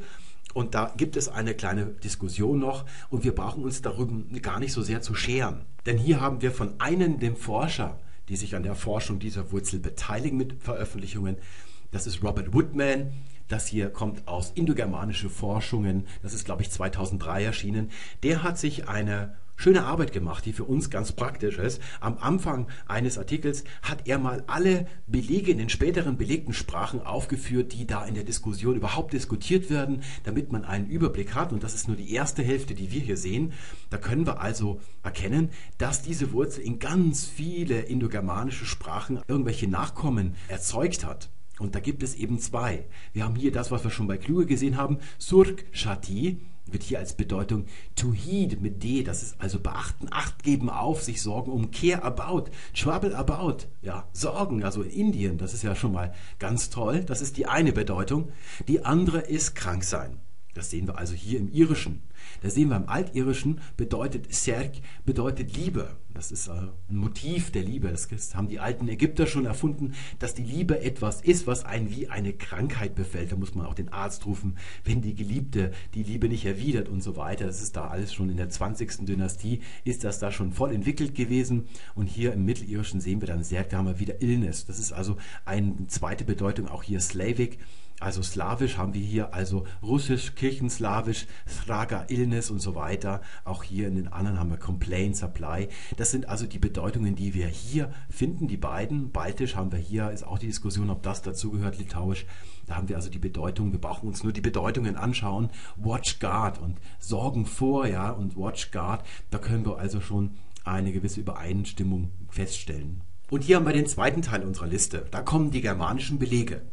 Da haben wir das erste, das ist tatsächlich das, worauf wir aus sind. Gotisch Sorga, die Sorge, Althochdeutsch Sorga, manchmal auch Svorga, das ist da irgendwie reingeraten, das W. Das bedeutet auch Sorge, so ist es auch im Altnordischen. Sorg bedeutet auch Sorge und nicht traurig sein. Und so ist es auch im Altenglischen. Da haben wir auch Sorg oder Sorg dann. Und das ist immer das Gleiche. Das gibt also nicht mit dem Traurigsein. Das hätte man gleich schon von vornherein sagen können. Das ist eine ganz anachronistische Annahme, dass es Traurigsein hätte bedeuten können. Weil das ja eine verengte Bedeutung ist gegenüber dem sich Sorgen machen. Und es ist in Wirklichkeit so, dass es sich immer umgekehrt entwickelt. Die Sporte werden in ihrer Bedeutung nicht weiter, die Wortbedeutungen, sondern sie werden immer spezifischer. Das habe ich neulich schon erklärt im Tutorial über den Anglizismus. Und tatsächlich gibt es solche Wörter für traurig sein gar nicht so sehr in den frühen Sprachen, wie sie so belegt sind. Das es wird nicht so differenziert, weil sich auch von der Lebensgelegenheiten das nicht so ergeben hat. Das Traurigsein auch als Wendung ist eine Schöpfung des Mittelhochdeutschen, das ist stilisiertes Deutsch das ist also noch ganz jung, als Luther das verwendet. Er ist einer der Promoter, das hat sich noch gar nicht so verbreitet gehabt im Deutschen. Und erst mit ihm wird es so der allgemeine Ausdruck für eine gewisse Sehnlage, dass man traurig ist, so ohne unbedingt einen bestimmten Anlass zu haben. Das gibt alles in den früheren Zeiten, gibt es das so nicht grundsätzlich. Wenn man alte Texte liest, wird man das eigentlich sofort erkennen, dass das also anachronistisch ist. Und dann haben wir noch zwei weitere Spuren hier. Das sind dann Wörter, die wir gar nicht so kennen. Neuhochdeutsch schweren. Das ist also, wenn ihr die Bedeutungen euch anseht. Hier, das ist die, das sind Weiterentwicklungen von der Krankheitsbedeutung. Hier haben wir Seraven, Old High German, Fade, Wither, Die Away. Das hat man also nicht mehr als eine Wortfamilie angesehen damals schon. Jetzt muss ich hier gerade schauen, das habe ich jetzt verrückt. Wir brauchen dieses hier gar nicht so sehr zu beachten, das ist für uns nicht so wichtig. Wir können aber sehen, dass es typisch germanisch ist, dass man sich hier sowas verengt auf das Geistige. Wir sehen beim anderen ist es oft leisig und so weiter, Illness hier tocharisch, das ist eine Sprache ganz, ganz weit im Osten, das ist die östlichste indogermanische Sprache. Da, wo die Uiguren herkommen, da äh, in etwa in dieser Gegend, daher kommt diese Sprache, hat man also was gefunden, was da vor langer Zeit in Indogermanisch auf Tocharisch geschrieben worden ist. Und wir sehen, dass hier auch schon im lateinischen Servo von konservieren und solche Sachen herkommen, protect, dass das mit dem Handel, dass man also sich nicht nur Sorgen macht in Gedanken, sondern handelt, dass das von vornherein schon da ist. Das ist also keine Entwicklung dorthin, sondern eigentlich kommt es alles von dort. Die anderen Sprachen haben das also nicht so aufs Geistige verengt, wie das bei den Germanen irgendwie so üblich gewesen ist. Das hängt bei denen irgendwie so drinnen, ja, in den, in den Köpfen der Germanen, dass die immer alles so aufs Geistige, beim Sehen haben wir vorhin auch gesehen, da war es auch so Da können wir jetzt also im nächsten Schritt hier auch diese Fragezeichen eliminieren und durch Sorgen ersetzen. Das ist das, was dann im Englischen mit Heat steht. Das können wir hier schon durchaus als Sorgen annehmen. Die eine Bedeutung, die dann direkt zu dem deutschen Sorgen führt, sodass wir dieses gesamte Gebilde hier, diese Stufe hier rüberrücken können, das also in direkter Linie dazu führt. Und jetzt ergibt sich dieses Bild, dass wir also hier eine Bedeutungsänderung haben, eins, und dann eine zweite, die wieder zur ursprünglichen zurückführen würde. Ja, sowas kann tatsächlich passieren, wenn hier tatsächlich Belege stehen, die ganz gewiss sind. Fürs Urgermanische können wir gleich sagen, auf keinen Fall. Das ist dann, wenn es traurig sein im Gotischen bedeutet, dann ist es eine Sonderentwicklung im Gotischen, sodass ich jetzt schon mal gleich ankündigen kann, werden wir das hier rüberrücken. Ich darf mal sagen, weil wir schon, glaube ich, die Stunde überschritten haben. Das ist natürlich schon anstrengend für viele. Ich hoffe, ihr seht ein, dass es nötig ist. Wir können also diesem extrem unwissenschaftlichen äh, Vorgehen von Stefanovic nur begegnen, indem wir das wirklich konsequent bis ins letzte Detail darstellen, was alles falsch gemacht worden ist, dass alles immer Antiwissenschaft, jeder einzelne Schritt so gemacht worden ist. Für viele Privatzuschauer ist das vielleicht ein bisschen lang, obwohl wir da auch viele interessierte Zuschauer haben, die sich das wirklich anschauen. Wir haben ja auch viele Studenten, Professoren, also Fachkundige, die sich das in jedem Fall in der kompletten Länge anschauen können, weil sie es eben gewohnt sind, sich so lange mit solchen Sachen zu beschäftigen. Falls es euch ein bisschen zu lang ist, dann wartet ab. Wir haben heute die letzte Folge. Beim nächsten Mal gibt es dann wieder was Kürzeres und auch was anderes, was nicht mit Sprachgeschichte zu tun hat. Da kommt also wieder was Schönes für euch. Ich hoffe dann, dass ihr Verständnis habt, dass wir das hier so extrem durchziehen müssen, um das zu dokumentieren. Wir kommen jetzt also zum Gotischen. Was also Stefanovic dafür diesen Bedeutungsdoppelwandel einmal weg und dann wieder zurück annimmt, da müssen wir uns also jetzt diesen Beleg anschauen, ob das wirklich traurig sein bedeutet oder etwa nicht. Und da haben wir jetzt diese Stelle aus dem Johannesevangelium 16, 20 und wir lesen diese, diese Frequenz hier komplett. Es heißt, Kitha is vis, thi gritis jagonoth jus. Ja, ich sage euch, das können wir also schon mal. Ich sage und dann hier euch. Das ist dieses is wisst, das mache ich mal oben darüber. Dieses Kiefer, das ist im Althochdeutschen auch noch ein Verbum, das es gibt. Ich sage, wenn man so im Roman schreibt, sagte er zum Beispiel. Ja, da benutzt man im Althochdeutschen auch noch Kedan. Das stirbt dann aus, dieses Verbum. Aber im Gotischen hier sehen wir das noch, das ist also so alt, dass es dann noch erhalten ist. Das ist also das TH hier und das ist so ein K-Laut. Ich sage euch und jetzt das, Thi, das ist, entspricht also unserem das mit scharfem S, das kommt also der Inhaltssatz. Grauter auf Isländisch weinen, Greativ, das ist also IT, das ist zweite Person Plural. Also, dass ihr, das ist also hier hinten das Pronomen Jus, weinen werdet. Und dann ja und, ja, dann und das Gonov, das bedeutet dasselbe eigentlich nochmal, das ist ein sogenanntes Hendia de Oin. Da drückt man eine dasselbe durch zwei Wörter aus, die ja eigentlich das gleiche bedeuten, dann verstärkt man das nochmal. Hier wird also tatsächlich geheult. Das ist durchaus etwas, was wir als Traurigkeit betrachten können. Und hier sind wir bei unserem österlichen Thema. Jesus verkündet an dieser Stelle nämlich seinen Jüngern, was passieren wird. Also die wissen noch gar nicht, dass er gekreuzigt wird. Das verrät er ihnen noch. Und sie werden dann alleine gelassen werden. Sie sind ja eigentlich heimatlos, weil sie mit Jesus rumziehen. Und plötzlich sind sie ganz auf sich alleine gestellt. Und die werden dann also heulen und Zähne klappern, die Jünger. Während die, der Rest der Menschheit, der Rest der Welt, der wird sich freuen. Das ist dann die nächste Zeile. If manashes, da steht also das Wort Mensch darin. Das ist also aber, aber die Welt bedeutet das Faginoth, die freut sich. Und jetzt kommt unser Satz, der da gerade zitiert worden ist von Stefanovic, der kommt jetzt als dritter Vers.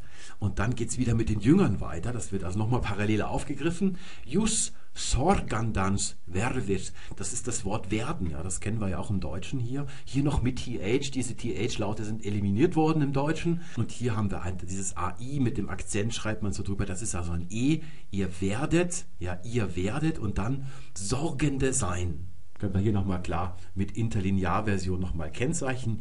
Ihr und dann Sorgende, ein Partizip ist das. Das ist also eine Futurkonstruktion und dann werdet sein. Das ist also diese Zeile und dann machen wir den Rest auch noch. Akiso sorga iswara, du fahedae vervis. Aber und dann kommt das Demonstrativpronomen so, das ist im Deutschen nicht weiterentwickelt. Im Isländischen sagt man schau dieser, ja, so. Und diese Sorge, jetzt haben wir das gleiche nämlich nochmal als Substantiv, die Sorge, was wir im Deutschen haben. Ja, aber dieser Kummer oder diese Sorge, jetzt habe ich das falsch dekliniert hier, und zwar von euch, Iswara, das ist das gleiche wie Iswis, also euer, euer, das muss ich also hier drüber quetschen, und dann du, das ist im Deutschen dann hochdeutsche Lautverschiebung, wird dann zu zu, im Englischen sagt man to, und Fahedei, das ist dann die Freude, die Freude, und die wird jetzt wieder, die wird sein. Aber dieser Kummer wird dann zu Freude werden. Und das ist dann der Tag nach der Auferstehung. Am Ostermontag kommt Jesus wieder und dann freuen sich der Jünger plötzlich wieder. Und der Rest der Menschheit, ja, der guckt dann blöd aus der Wäsche. Die entscheidende Frage ist jetzt, was wird da mit Sorgan, mit dem Verbum im Gotischen übersetzt? Also was steht im griechischen Original drin? Und das ist ein Verbum und das heißt Lypestai. Es gibt ein Substantiv, Lypä, Lypä, das habe ich euch in der vorletzten Folge als Hausaufgabe, als Vokabel schon aufgegeben gehabt, da hatten wir das auch schon. Das ist im Griechischen eigentlich das Gegenteil von chara oder als Verbum chairein, also die Freude, die Unbeschwertheit.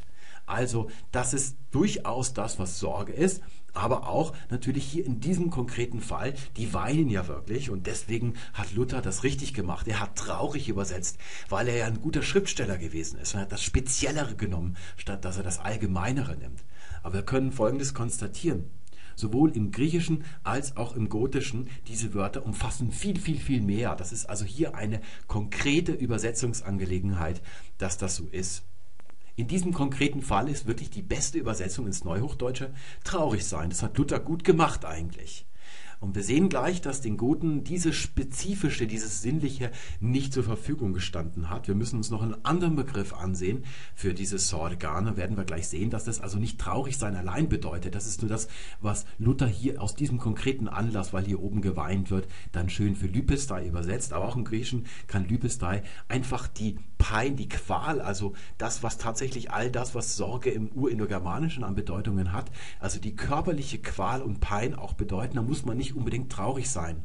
Gemeint ist zum Beispiel auch das, was eine Frau erlebt, kurz bevor sie ein Kind gebiert. Also die Wehen, die Schmerzen, die unerträglichen Schmerzen, die werden auch als Lupä dargestellt. Und die ist dann nicht traurig, sondern er hat brutale körperliche Schmerzen und nachher hat sie dann Freude.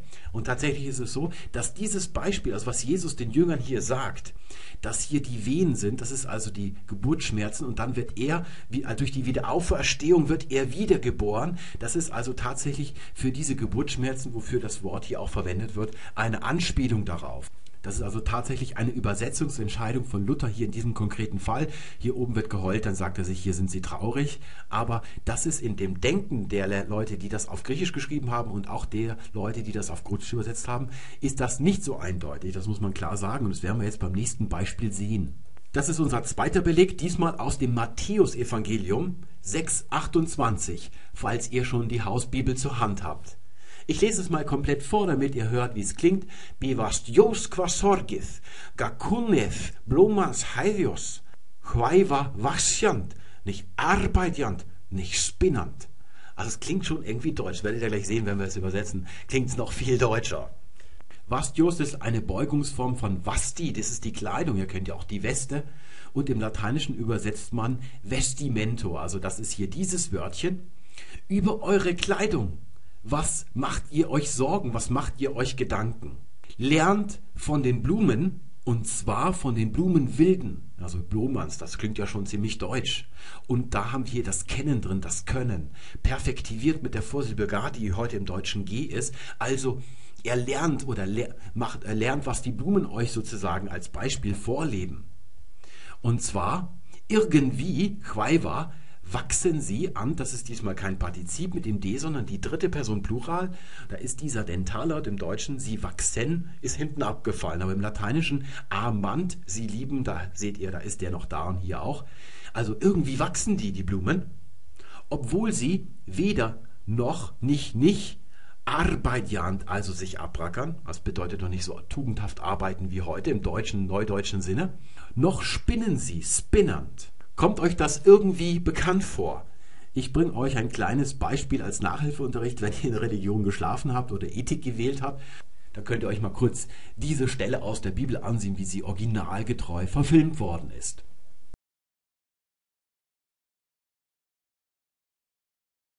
Die Verwirrung erstmal. Wow!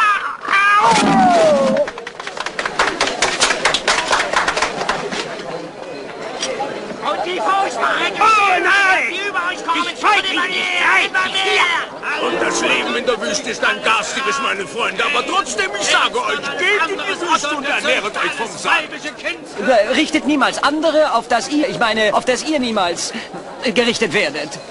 Was? Ich sagte, richtet niemals andere, auf das ihr nicht gerichtet äh, werdet. Wer, ich? Ja. Oh, danke, danke vielmals.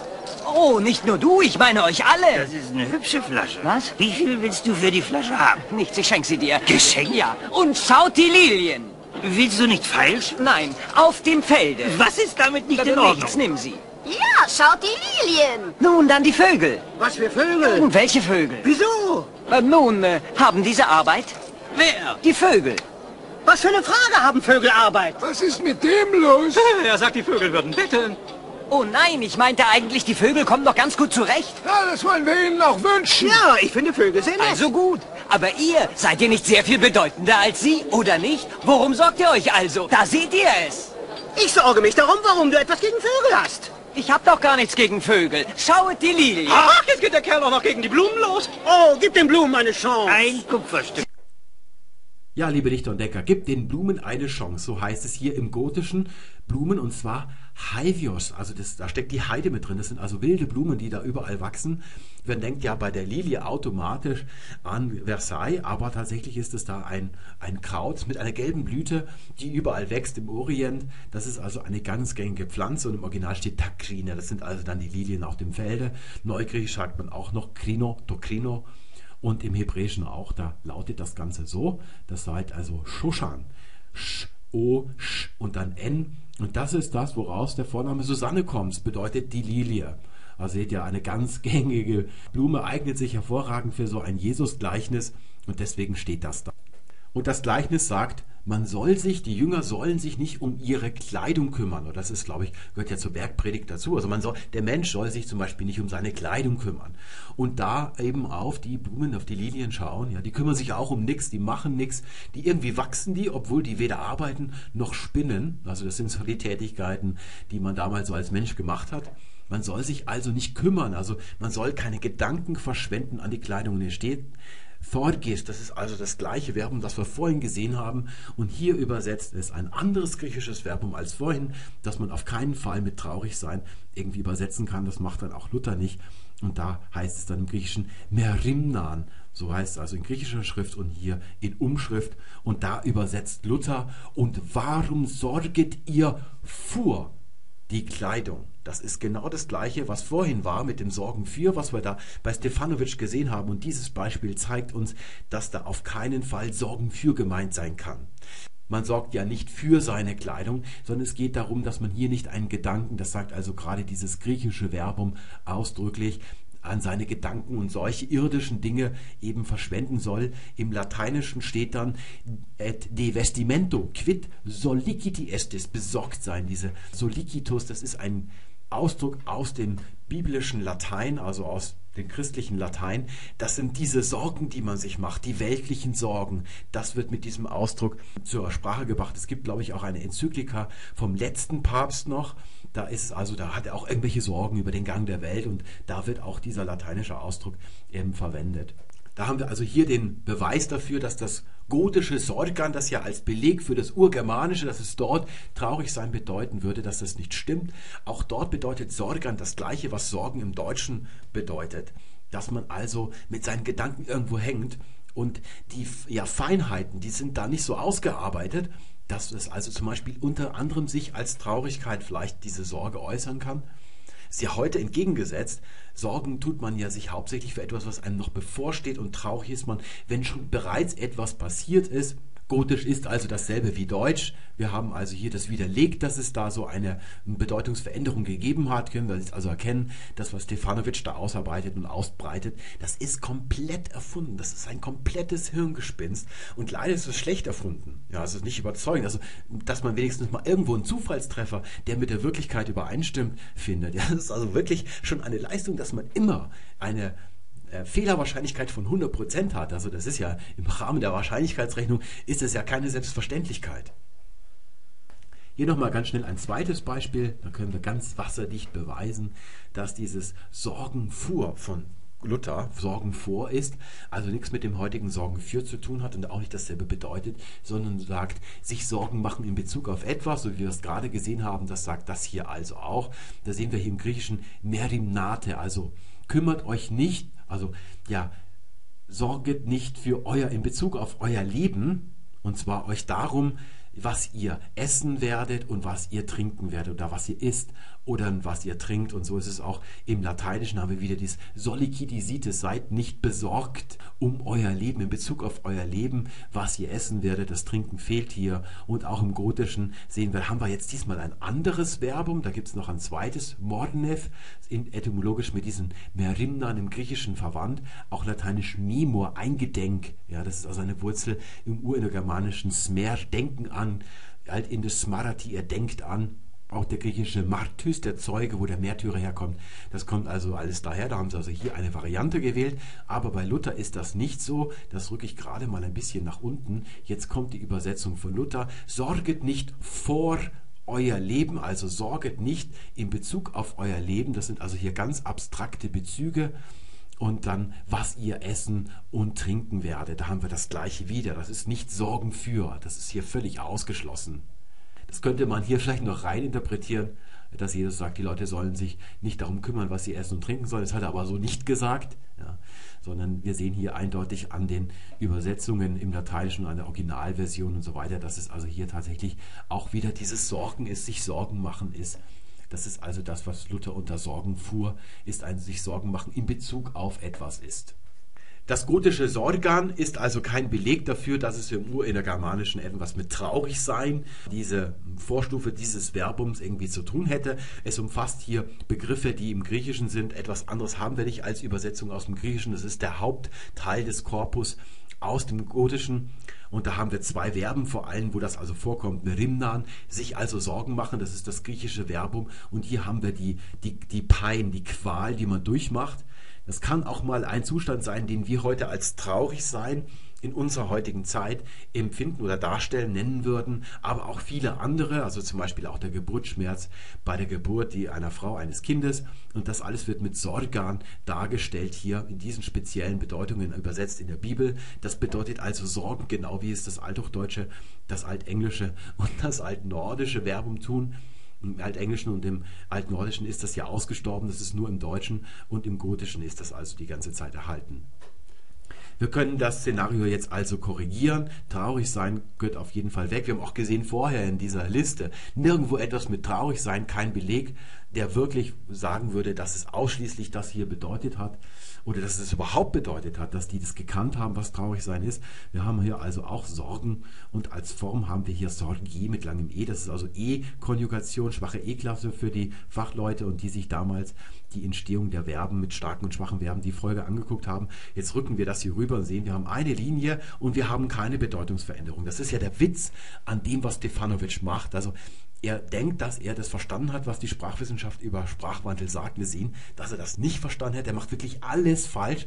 Wie ein Erstsemestler macht er das alles falsch. Und er sucht sich Beispiele raus, wo er absichtlich ja, das ist eine grundsätzliche Haltung, die vorher da ist. Das kann man nicht durch Unfähigkeit oder sowas erklären. Das ist auch überhaupt kein Unterschied mehr bei einem Professor der Sprachwissenschaft, wo er wirklich alle Signale und alle Methoden, die man da anwendet, professionell in der Sprachwissenschaft, dass man wenigstens mal irgendwo nachschlägt, schon wenn er im Kluge nachgeschlagen hätte, hätte man irgendwie ein, ein sicheres Zeichen gehabt, dass da irgendwas nicht stimmt.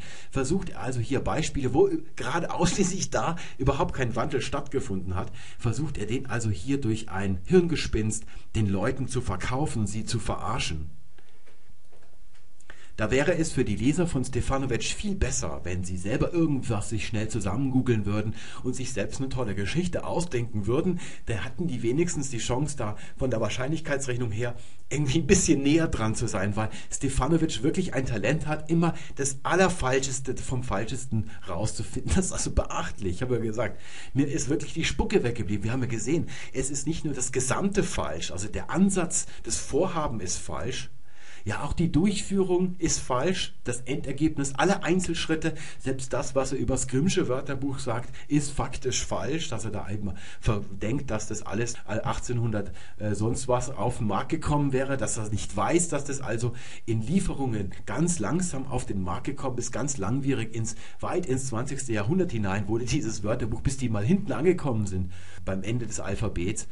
Das alles weiß er nicht. Also ich weiß nicht, ob er überhaupt irgendwas weiß, aber er stellt sich die ganze Zeit so dar, als wenn er der wissende Sprachwissenschaftler ist und seinen Leuten das verkauft. Ja, anscheinend merken das seine Zuschauer nicht. Es sind ja ganz, ganz viele Zeichen darin, dass irgendetwas nicht stimmen kann. Man muss ja nur mal irgendein Wörterbuch aufschlagen und nachschauen. Zum Beispiel ein althochdeutsches Wörterbuch oder ein mittelhochdeutsches. Wird man sehen, dass all das, was er sagt, kann man sofort sehen, dass es nicht stimmt. Und das ist mir irgendwie unverständlich, dass der da bei seinen Lesern mit durchkommt können uns hier gerade noch mal den Teil, den wir vorhin ausgelassen haben, uns noch mal kurz anschauen. Er ist jetzt also auf ein komplett falsches, nichts mit der Wirklichkeit zu tun habendes Ergebnis gekommen durch ein ja wirklich unwissenschaftliches Vorgehen. Alle Grundsätze der Wissenschaft sind verletzt worden. Jetzt kommt er also auf ein völlig falsches Ergebnis weit in der Vergangenheit irgendwo. Jetzt muss er irgendwie zu dem kommen, was heute ist. Das kann man ja daraus nicht erklären. Und jetzt sehen wir, was er macht, ohne dass ihm irgendwie mal Zweifel kommen würden. Ihre Bedeutung hat sich zunächst auf die allgemeinere Bedeutung bedrückendes, quälendes Gefühl ausgeweitet von dieser urgermanischen Wurzel, die traurig sein bedeuten sollte. Er muss irgendwie zu dem, was Wirklichkeit Wirklichkeit ist, hinkommen. Das kann er ja nicht ganz verneinen. Und auch hier ist das Problem, da sieht man dieses total Unkundige von Sprachwandel. Das würde sich niemals ausweiten um seiner selbst willen, aus sich selbst heraus, so ein Verb um Sorgen. Das passiert tatsächlich nur wie schön bei Sorgen für kann man das schön sehen, wenn da etwas von außen, da ist es die Präposition für, dazukommt und die bringt eine Spezialbedeutung mit und dann kann sich etwas ausweiten oder eine andere Richtung entwickeln. Sonst ist es nur so, dass diese Wörter immer spezifischer werden. Das haben wir da im Anglizismus-Tutorial schön gesehen. Und irgendwann sind sie zu eng für vieles, was sie ursprünglich mal ausgedrückt haben, muss man für das wieder neue Wörter erfinden und immer wieder was anhängen. Und so entwickelt sich die Sprache weiter. Das ist hier schon total unkundig. Er geht weit über die Wortbildungsgrenze hinaus. Das war ja beim letzten Mal auch schon so. Das ist auch unsäglich. Und jetzt geht es also weiter mit Ad-Hoc-Märchen, die er frei erfindet. Also sowas für einen Wissenschaftler, das ist wirklich, das ist wirklich beschämend. Besonders in Zusammenhängen, in denen man Angst vor der Zukunft oder Angst um das Wohlergehen von jemand hat. Wenn man ein solches Gefühl hat, tut man häufig bestimmte Dinge und diesen ganzen Quatsch, den er da erfindet, nichts davon ist irgendwie Wirklichkeit. Zu guter Letzt wollen wir uns noch das Deutsche ansehen. Da haben wir ja ganz am Anfang diese Tabelle gehabt oder diese Übersicht, wo ihr bestimmen solltet mit den Konstruktionen Sorgen um, Sorgen vor, Sorgen für, ja, wo diese Einengungen herkommen, nämlich von den Präpositionen. Diese Konstruktionen diese Zusammenstellungen von Präpositionen mit dem Verbum sorgen, wo kommen die alle her? Ja, die kommen aus frühester Zeit. Das ist alles schon im Althochdeutschen geschaffen worden. Das heißt, diese ganze Chronologie von Veränderungen im Neuhochdeutschen, die Stefanovic da mit Luther belegen und zu versucht zu konstruieren, das ist alles Quatsch. Das ist alles schon Althochdeutsch da. Also diese ganzen Bedeutungsveränderungen, die gibt es alle nicht. Wir wissen, dass dieses Verbum schon aus dem Germanischen kommt. Wahrscheinlich, das dürfen wir annehmen, ist es von der Sorge abgeleitet, ein schwaches Verbum der E-Klasse und bezeichnet also die Tätigkeit oder die Handlung als Verbaltätigkeit, dass man in Sorge ist. Und das ist ein intransitives Verb. Es hat kein Objekt im Akkusativ, also gar kein Objekt, es gibt nur Objekte im Akkusativ und es hat auch kein Reflexivpronomen, so wie das heute üblich ist. Das ist ein Kind der Neuzeit, dass man aus diesen ganzen intransitiven Verben, dass man da Reflexive macht. Man sagt ja heute, ich sorge mich um dich oder er sorgt sich um sie. Das ist also früher nicht üblich gewesen. Das geschieht oder entwickelt sich erst in der Neuzeit. Und da haben wir also hier Sorgen und wir haben irgendeinen Umstand hier mit dabei. Es könnte also sein, er sorgt am Montag, er sorgt im Garten. Aber der Umstand, der einen am meisten interessiert, ist ja in Bezug, worauf sorgt er sich? Also was ist der Anlass von dieser Sorge? Da haben wir also hier an dieser Stelle ein funktionales Satzglied, also alle Satzglieder sind die funktionalen Stellen im Satz. Das ist das Adverbiale, also eine Umstandsangabe, genau wie im Garten oder am Montag und das ist also hier, wo dann steht, in Bezug worauf. Das baut also jetzt auf dieser Genitivwoche auf, wo ich in der Folge Genitiv bei Verben darüber gesprochen habe, wie sich das entwickelt hat. Und da wissen wir, in frühester Zeit konnte da einfach der blanke Genitiv stehen. Das ist ein adverbialer Genitiv und der antwortet auf die Frage, in Bezug worauf sorgt er sich. Also der reine Genitiv. Das haben wir heute nicht mehr. Das ist also außer Gebrauch geraten. Generell ist dieser adverbiale Genitiv außer Gebrauch geraten.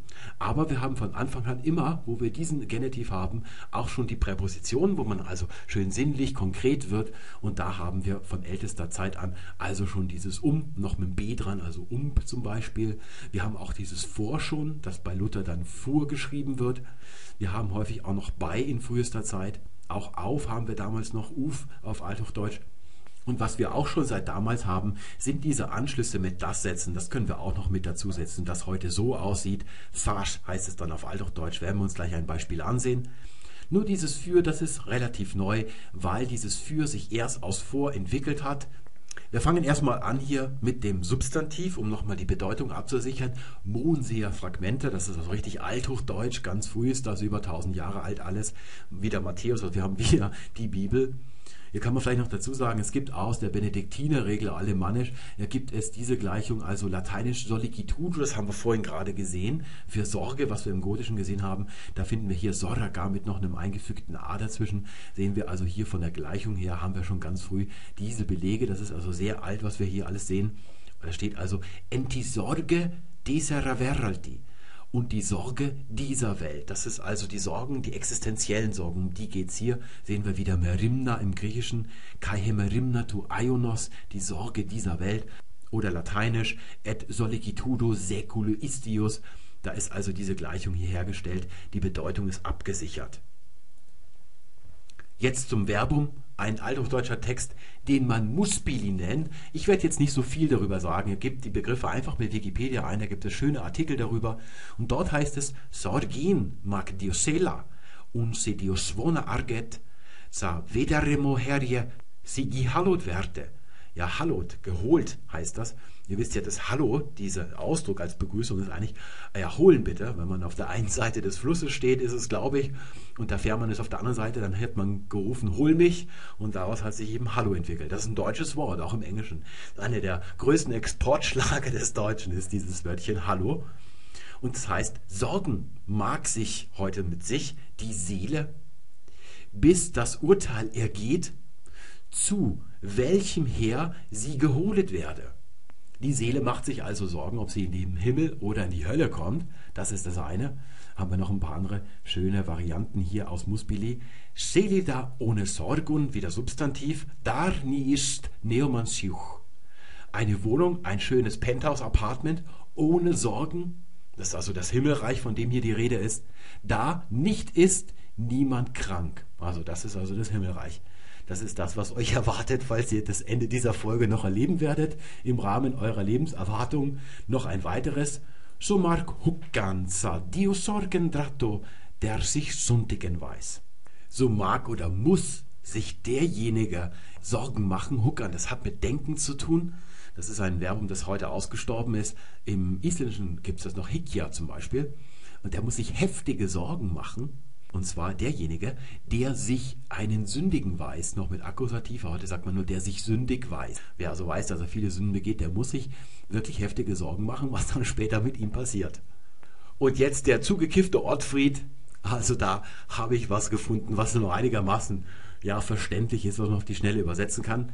Ses emmizigen fergon gehocklichen sorgon, schreibt er also auf Althochdeutsch. Wir sind noch im Althochdeutschen und es heißt stets, das ist also hier ein Genitiv Plural, kann man sich fragen, ob das mit dem hier zusammenhängt, ein Hyperbaton ist, aber das kommt so oft vor, dass es also ein Adverb ist. Also stets bitten, Vergon, das hängt mit Fragen zusammen. Das habe ich damals eigentlich völlig übersehen, aber das hat auch, spielt auch keine Rolle mit den deutschen Fragen. Vergon ist auch ein schwaches Verb übrigens. Also stets bitten oder fra stets bitten und zwar darum mit Genitiv noch konstruiert damals stets darum bitten, und zwar mit bedachtsamen Sorgen. Also das ist hier das Substantiv.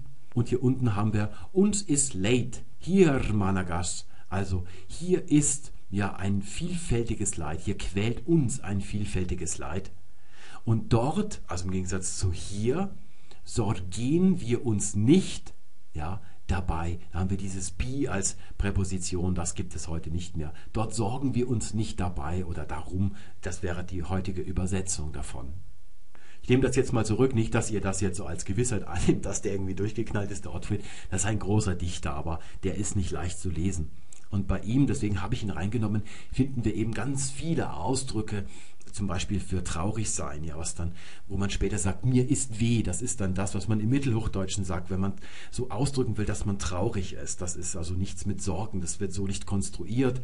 Also es gibt zum Beispiel Veinone Schmerza an einer anderen Stelle bei Ottfried. Das sind also schmerzerfüllte Tränen, so drückt er sich aus. Oder so ururte mofas Herza, so rührte mich das Herz. Das ist wahrscheinlich auch, dass man da betrübt oder äh, mitgenommen ist. Das ist das, was wir heute so ein bisschen als Traurigkeit Traurigkeit empfinden, muss man aber aufpassen. Das ist noch nicht so als eigenes Wort etabliert. Das ist alles ein bisschen anachronistisch, wenn man das da unterschiebt. Das ist immer dann eine Übersetzungsinterpretation. Dieses Sorgon und auch die anderen Zustände, die sind alle so das Gegenteil von dem, was Ottfried Faskurta das Gute nennt. Also ja, das Unbetrübliche, ja, das, wo alles in Ordnung ist. Und Sorgen ist eben das Gegenteil davon. Da hat man eben seinen Gedanken auf irgendetwas, ja, was nicht in Ordnung ist, gerichtet. Wir schreiten voran ins Hochmittelalter. Jetzt kommt Mittelhochdeutsch, das Nibelungenlied. Und da sehen wir ein schönes Beispiel für diesen Genitivanschluss. Ja, der ist da noch erhalten, nicht nur, sondern wir haben ja damals gesehen, dass wir hier in einer absoluten Epidemie von adverbialen Genitiven drinstecken in dieser Zeit. Da werden also ganz extensiv davon Gebrauch gemacht und danach geht es dann also ja, bergab damit. Und da heißt es, wie es dem Korniger erginge, des sorgte in der Mord oder da unten das Sorget in Präsens. Das sind zwei unterschiedliche Handschriften, A und C. Die haben halt da unterschiedliche Verbalformen, habe ich einfach mal beide genommen. Also wie es dem König erginge, dessen sorgte oder sorgt ihn der Mut, also ihn mit H wird das ist also hier zu deuten.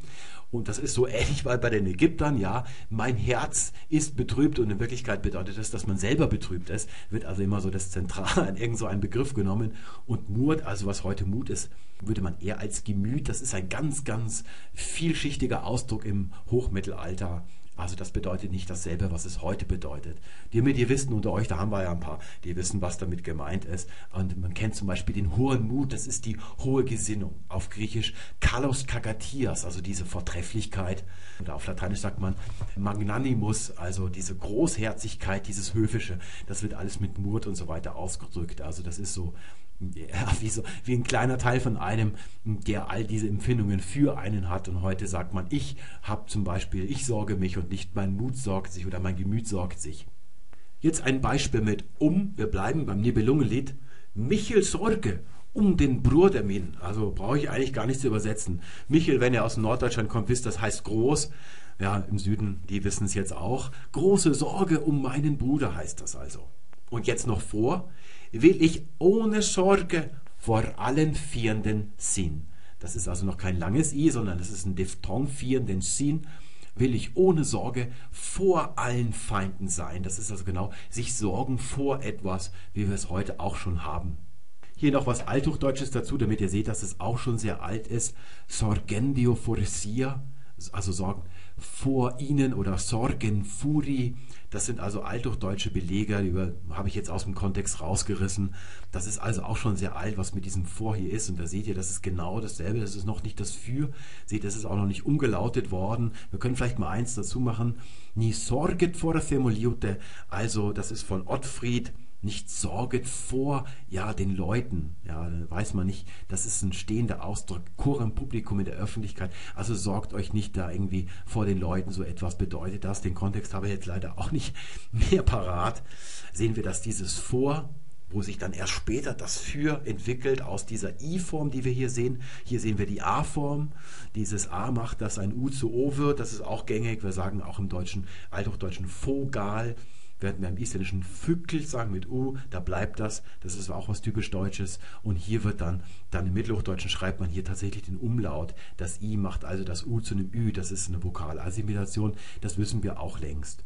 Und das Substantiv hier im Mittelhochdeutschen für Sorgen vor ist die Vorsorge mit der Bedeutung, dass man sich vor etwas sorgt und das nicht, wie das heute die Fürsorge bedeutet. Wir beschließen die heutige Folge mit einem Gedicht von Walter von der Vogelweide und kommen damit endlich ans Ende auch dieser Trilogie. Wir haben alle gemeinsam die Schnauze jetzt voll und freuen uns auf was anderes beim nächsten Mal. Wir schauen uns also an, was Walter zu Sorgen zu sagen hat. O wie, wie jämmerliche junge Lüte turnt, den eh viel hofelich in ihr Gemüte stund. Die Kunden nu van Sorgen. O wie, ja, wie jämmerlich, wie kümmerlich junge Leute tun, also wie die sich geben heutzutage. Da haben wir heute noch ein EN hinten dran, das hat es früher noch nicht gegeben, das ist auch neu entstanden. Denen eh, also ehemals einst, viel hofellichen ihr Gemüt stand, also ja, den stand ihr Gemüt und zwar hofellichen. Die beste Übersetzung, also höflich darf man nicht übersetzen, sondern es ist charmant und amüsant mit Bindestrichen dazwischen geschrieben. Das würde es wohl treffen, ja. Die waren also irgendwie Jeunesse dorée, also die waren irgendwie wie Jugendliche sein sollten, die jungen Leute. Ja, so waren die also einst und jetzt die Kunden nüvern Sorgen. Jetzt können die nichts als sorgen. Und man könnte auch übersetzen, die können bloß noch Trübsal blasen. Das kann man auch übersetzen. Das hat also Walter von der Vogelweide über die Jugend in seiner Zeit gedichtet. Ich danke euch ganz herzlich für das lange Zuhören. Bis zum nächsten Mal. Tschüss.